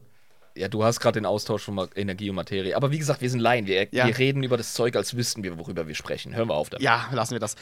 Aber genau, und äh, anscheinend ist das der Grund, warum die relativ lange Nachladezeiten haben, aber die können eben mit einem einzigen Schuss einen bestgerüstetsten Panzer von verschiedensten Fraktionen im Warhammer 40k einfach vernichten. Also richtig krasse Dinger. Mit Das richtiger sind deren Schlagkraft. Panzerknacker quasi. Quasi. Also, ne, keine hohe Kadenz, kannst nicht so extrem oft schießen, aber wenn du schießt, dann richtig. Ja, ich glaube, Schnellfeuer ist kein Thema für die Necron. Die sind ja auch an sich relativ langsam. Wenn sie laufen. Das passt ins Thema, gell? nee, wo, wozu Schnellfeuer? Schnellfeuer brauchst du dann, wenn du keine genaue, wenn du keine hohe Treffgenauigkeit hast. Dann brauchst du Schnellfeuer. Wenn du einen Gegner zuscheißen möchtest mit Effekt. Ja. Genau, genau, Und, äh, genau. Dementsprechend, die brauchen das im Regelfall nicht. Es gibt keine Maschinengewehre äh, im Necron-Style. Ähm, dann gibt es noch die Inimika-Waffen. Inimika. Inimika. Das sind riesige, gigantische Gewehre, die von den äh, Locusta-Destruktoren getragen werden. Die gab es bei The Infinite and the Divine, da habe ich mich dran erinnert. Kannst du dich auch noch an die erinnern? Die diesen Ja, Planeten. also mal einfach das, das Leben gelöscht haben. Genau, als sie das Leben gelöscht haben. Die äh, Locusta-Destruktoren benutzen diese Waffe sehr gerne. Ähm, das ist eine Waffe, die dazu führt, dass die Atome, die getroffen werden von einem Schuss, dazu gebracht werden, sich gegenseitig abzustoßen. Das heißt, die erhöhen den Magnetismus im Kern des Atoms ähm, und führen zu einer Plus-Minus-Polung. Ähm, was Ist, ist Magnetismus auf atomarer Ebene ein Thema? ich glaube. Also ich weiß nicht, ob man das. Also es ist auf jeden Fall Plus und Minus, weil die Neuronen sind ja Minus und die Protonen sind Plus und äh, nicht Neuronen, Elektronen sind Minus, Protonen Elektron. sind Plus Jetzt, jetzt kommt die Wissenschaftlerin. Und Lisa schreibt. und Neuronen sind neutral, genau. Genau, aber äh, so wie ich das verstanden habe, ist trotzdem Ladung, genau, Ladung halt. Übrigens nicht, nicht Neuronen, Neutronen. Du? Neutronen, Ja. genau, Neutronen, Protonen Ja, und Elektronen. Ähm, Ja. Genau, und die haben ja Plus, Minus und Neutral und äh, anscheinend äh, manipulieren diese scheiß Waffen die Ladung in der atomaren Struktur der Ziele und äh, führen dazu, dass die Atome sich unnatürlich voneinander wegbewegen und auseinanderreißen durch Ladungsveränderungen. Ich find's geil, wie Lisa uns aufgeklärt hat. Sie hat, ich habe nur gesehen, sie schreibt. Ja, weil sie es einfach ich nicht ausgehalten hat, wie wir über Scheiße Ja. geredet haben. Und, und dann kam, kam einfach für uns Deppen die Version. Ladungen halt. ja, Das ist, das ist plus minus. ihre halt. schweizerisch-diplomatische Art zu sagen, halte die Fresse, bleib, bleib beim Thema. Aber das ist das Thema. Ja, ja. Nee, ähm, es klingt für mich wie eine, wie eine Schickimicki-Version der Gauss-Technologie. genau. Klingt plus Grimdark. Deswegen haben es wahrscheinlich GW mit reingenommen in die. Ist das nochmal in einer anderen Form oder nochmal auf 11 gedreht. Okay. Mhm. Und dann haben wir natürlich noch die Todesstrahlen, ganz klar. Werden von diesen Todessichelflugzeugen äh, verwendet. Das sind so diese, diese kleinen, ähm, diese, diese Flugzeuge, die man auch auf dem Schlachtfeld haben kann, die so ein bisschen wie Oh, die Kleider haben sind. einen kl klassischen Death Ray. Ja, die haben einen Death das, Ray. das, das Klischee der äh, 40er, 30er Jahre Science Fiction, der Todesstrahl. Ja, und warte mal, die haben einen Fokuskristall. Das klingt wirklich wie aus so einem Bond-Film. Die haben einen Fokuskristall, durch, die, durch den die quasi die Energie fokussieren. Auf der anderen Seite kommt der als durchgehender Laserpointerstrahl quasi raus, der wie verbrennendes Licht alles schneidet. Also wirklich so ein fucking Fokuskristall, Todesstrahl, Energiebündelung, Kackding. Das ist für die Necron wirklich Low-Tech. Ja, super simpel. Super simpel Ja. wahrscheinlich. Also, das. Und wo ist das nochmal draufgeschraubt? auf diesen Todessichelflugzeugen, diesen Croissants, wie Lisa geschrieben hat. Croissants hat sie geschrieben. Jetzt kriege ich es wieder zusammen, natürlich. Das ja. sind diese, diese, diese Kleider, die von den Necrons. Genau. ja, Und die, die, Kampfflieger, ja. genau, und diese Teile werden mit den Todesstrahlen ausgestattet. Geil. Wir haben hier die kleinen, äh, die kleinen Jäger, die Flugzeuge, die wir in Masse haben. Die kriegen nichts Besonderes. Was haben wir da noch? Äh, Todesstrahlen, mein Herr. Okay, nehmen wir. Das ist, oh ja, gut, also die Todesstrahlen, also, ja, gut, das, für die muss es reichen, ne? Und Gelächter im Ja, Meetingraum. kannst Steine so. schmeißen. ja, genau. Ja, genau. So, Gelächter bei den Offizieren, so, ja, klar, reicht für die. Ähm, Ja. Die Necron haben aber natürlich nicht nur Fernkampfwaffen, Irm, sondern die haben auch Nahkampfwaffen. Warum auch immer. Ähm, Weil Nahkampf immer ein Thema ist. Das finde ich tatsächlich gar nicht so abwegig. Nahkampf ist immer ein Thema, ja, gerade in 40k. Und ähm, sicher, also früher oder später kommt irgend so ein abgefahrener äh, Hyper-Space-Gorilla in Keramitrüstung äh, in dein Schiff und, und tritt die Scheiße los. Da ist doch vollkommen klar, dass du dich Hand zu Hand wehren musst. Ja, genau, also das gehört einfach dazu. Es kann ja nicht sein, dass du da irgendwie wehrlos bist, wenn du keine Knarre in der Hand hast. Deswegen ähm, gibt es diese Nahkampfwaffen. Häufig sind diese Nahkampfwaffen aber nicht nur für den Krieg da, sondern wie so Säbel, kennt man ja auch bei uns ähm, aus der Menschheit. So traditionsträchtige Statussymbole. Ja, also, Denn die Necron haben eine reiche Kultur, die auch symbolträchtig Ja. ist in ihren Details, ganz klar. Die sind auch sentimental. Total, total. Das, wir haben ja heute nicht über die Necron-Kultur gesprochen, sondern wir wissen also, man muss sich bei, bei so Podcasts immer auf ein Thema fokussieren, weil sonst ist man weit Ganz über den klar. zwei Stunden, ganz klar. Aber ähm, genau, wenn man mal irgendwie eine Folge über die Necron-Kultur machen sollte, wird sie auch locker zwei Stunden füllen und wäre auch reichhaltig. Ja, ah, jedes Thema. Wir können uns über Schuhe in 40k unterhalten und fünf Stunden machen, wenn wir Bock drauf haben. das ist doch kein Ding. Das ist genau. Ähm, Hyperphasenwaffen, ihr. Ähm, die Hyperphasenwaffen gibt es als Speere zum Beispiel oder auch als Schwerter. Die meisten Waffentypen im Nahkampf gibt es äh, in verschiedenen Formen. Es geht um die Technologie, wie sie verwendet werden. Weißt du, was ich meine? Also, Ja, die Necron sind ja von, vom Vibe, von der Optik her, sind die ja äh, ganz stark ähm, Ägyptisch. von ägyptischer Frühkultur geprägt. Ähm, und die haben ja auch so ein Kopesh genau, oft. genau. Der Kopesh. Also Kopesh zur Erinnerung, stellt euch diese richtig geilen, abgefahrenen, verwinkelten, äh, alten ägyptischen Bronzesäbel vor, die sie benutzt haben. Später auch aus Stahl. Ähm, das, sowas haben die Necron auch. Genau, das sind die äh, Entropieschwerter. Mhm. Diese, diese Kopeshs, genau. Diese Hyperphasenwaffen, ähm, die vibrieren in ähm, einem mehrdimensionalen Zustand, ja. Kann man sich so vorstellen, also ich weiß nicht genau, wie man sich das vorstellen kann, in einem mehrdimensionalen Zustand zu vibrieren, aber die, die gehen so aus der Dimension, in der wir uns gerade befinden, so raus und wieder rein, aber ganz, ganz schnell, dass es wie so eine Kettensäge ist, ne? Ja, wir haben in der Esoterik und bei ganz vielen spirituellen Gelehrten, gerade im Osten, wie zum Beispiel bei Tibetern etc., haben wir so ein bisschen die Vorstellung oder die Lehre, ich sag's jetzt wirklich ganz flach und, und dumm, dass alles aus Vibration besteht. Und alles ist Frequenz. Was die Wissenschaft bisher eigentlich nicht widerlegt, im Gegenteil. Es stellt sich als äh, gute Basis raus, Mhm. ja, dass alles mehr oder weniger vibriert, alles ist Schwingung, alles ist Frequenz. Ich meine, ja, Und das ist für die Necron dann wahrscheinlich auch eine ultimative äh, kosmische Wahrheit und das, äh, da machst du dann halt äh, einen Knüppel draus. Ja, genau. ähm, bloß ist das dann quasi eine Nutzung wie eine Kettensäge, weil diese, diese Vibrierung, diese, diese Schwingung des mehrdimensionalen Zustands führt einfach dazu, dass du sehr leicht durch Rüstung und Fleisch dringen kannst. Weil du eben nicht wirklich mit Gewalt durch diese Rüstung durch musst, sondern dass sich quasi so aus der Dimension bewegt und in der Rüstung wieder in die Dimension rein und dann wieder aus der Dimension raus und weiter rein ins Fleisch wieder in die Dimension rein. Weißt du? Genauso wie der kanoptische, äh, der Kanoptik-Skorpion durch Gestein schwimmen kann. Genau. Genauso schwimmt diese Waffe durch dich. Alter. Irm. Ähm, die Entropiewaffen, ja, Entropie, sagt ihr ja auch was. Ähm, Ja, Entropie ist, äh, wenn du ein System hast, neigt es zu Unordnung zum Ausgleich. genau. Ja.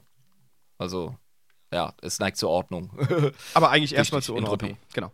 Aber die machen quasi dasselbe wie Hyperphasewaffen. Die ähm, vibrieren auch in einem mehrdimensionalen Zustand, aber anstatt sich durch die Feinde durchzuschneiden, lösen sie bei Berührung die molekulare Struktur dessen, was sie berühren, in die Einzelteile auf.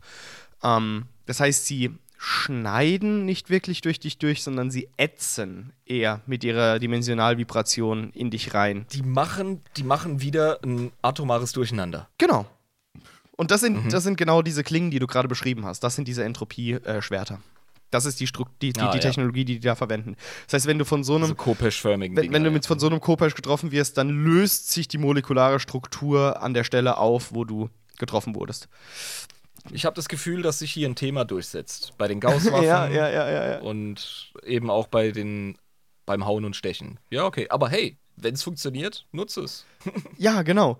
Ähm, die Kriegssensen, vielleicht hast du die auch schon mal gesehen. Die Kriegssensen werden kaum für den Krieg selbst eingesetzt, weil die nichts Besonderes haben an sich. So, das sind halt ganz, wirklich ganz normale Stahlwaffen. Kann man so, also sie sind nicht aus Stahl, aber sie, sie schwingen auch nicht oder haben keine Energiestöße, die da durchgehen oder machen sonst. Bestehen aus Nekrodermis, die mega Ja, scharf genau. ist. Wahrscheinlich, Wahrscheinlich. Monofilament, weil geil. Wahrscheinlich, genau. Ähm, die werden hauptsächlich von, Das ist, von, von Adl. das ist schon assi genug. Ja, Sorry, klar, das ist klar. schon assi genug. Aber für die Necrons ist es nicht besonders. Das ist so. ja. Es ist so wie als würde man als Kind so einen Stock finden im Park. So, uh. Okay.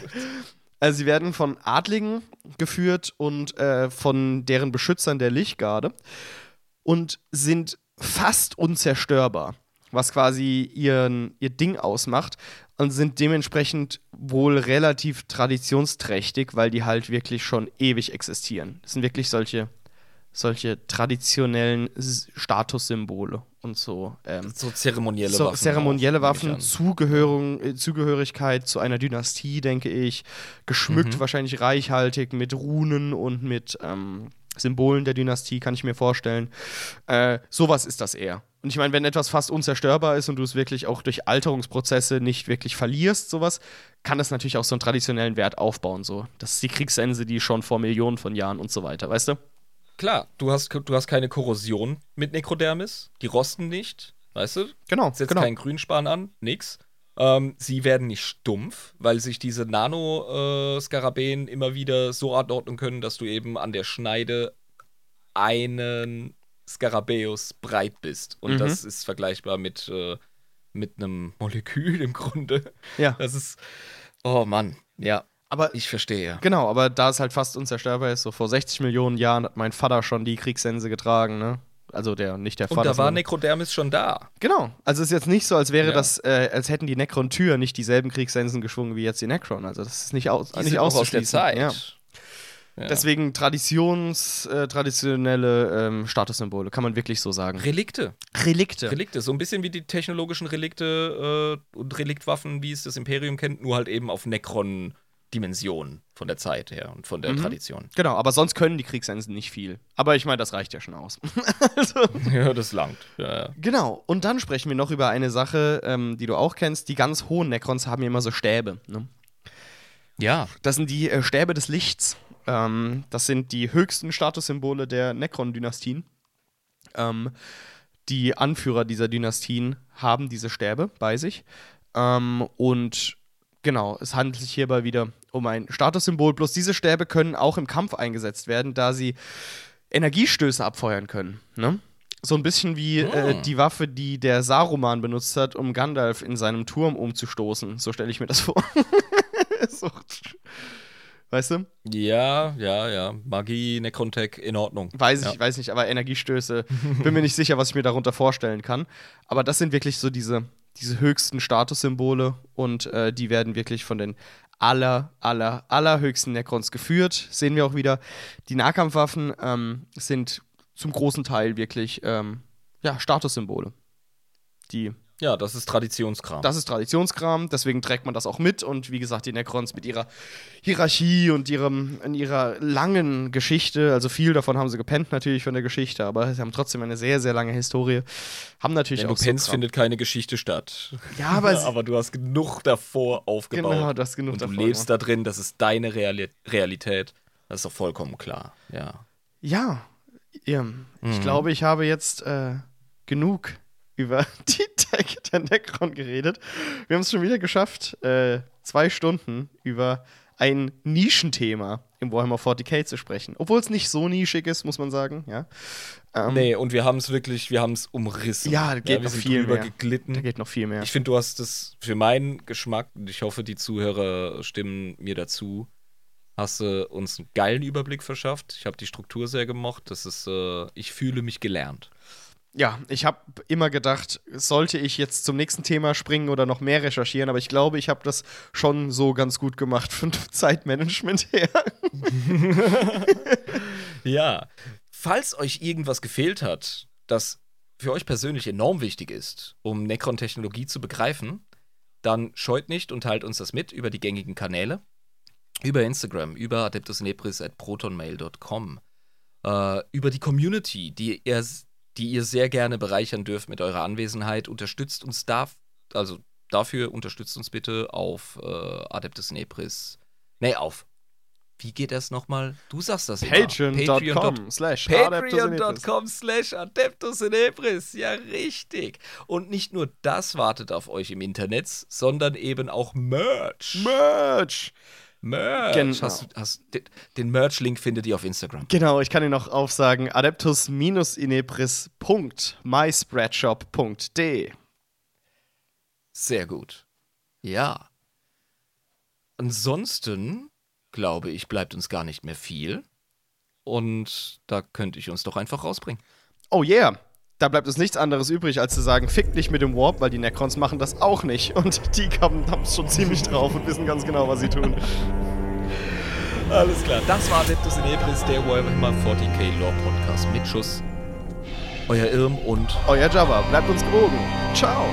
haut rein. Ciao, ciao.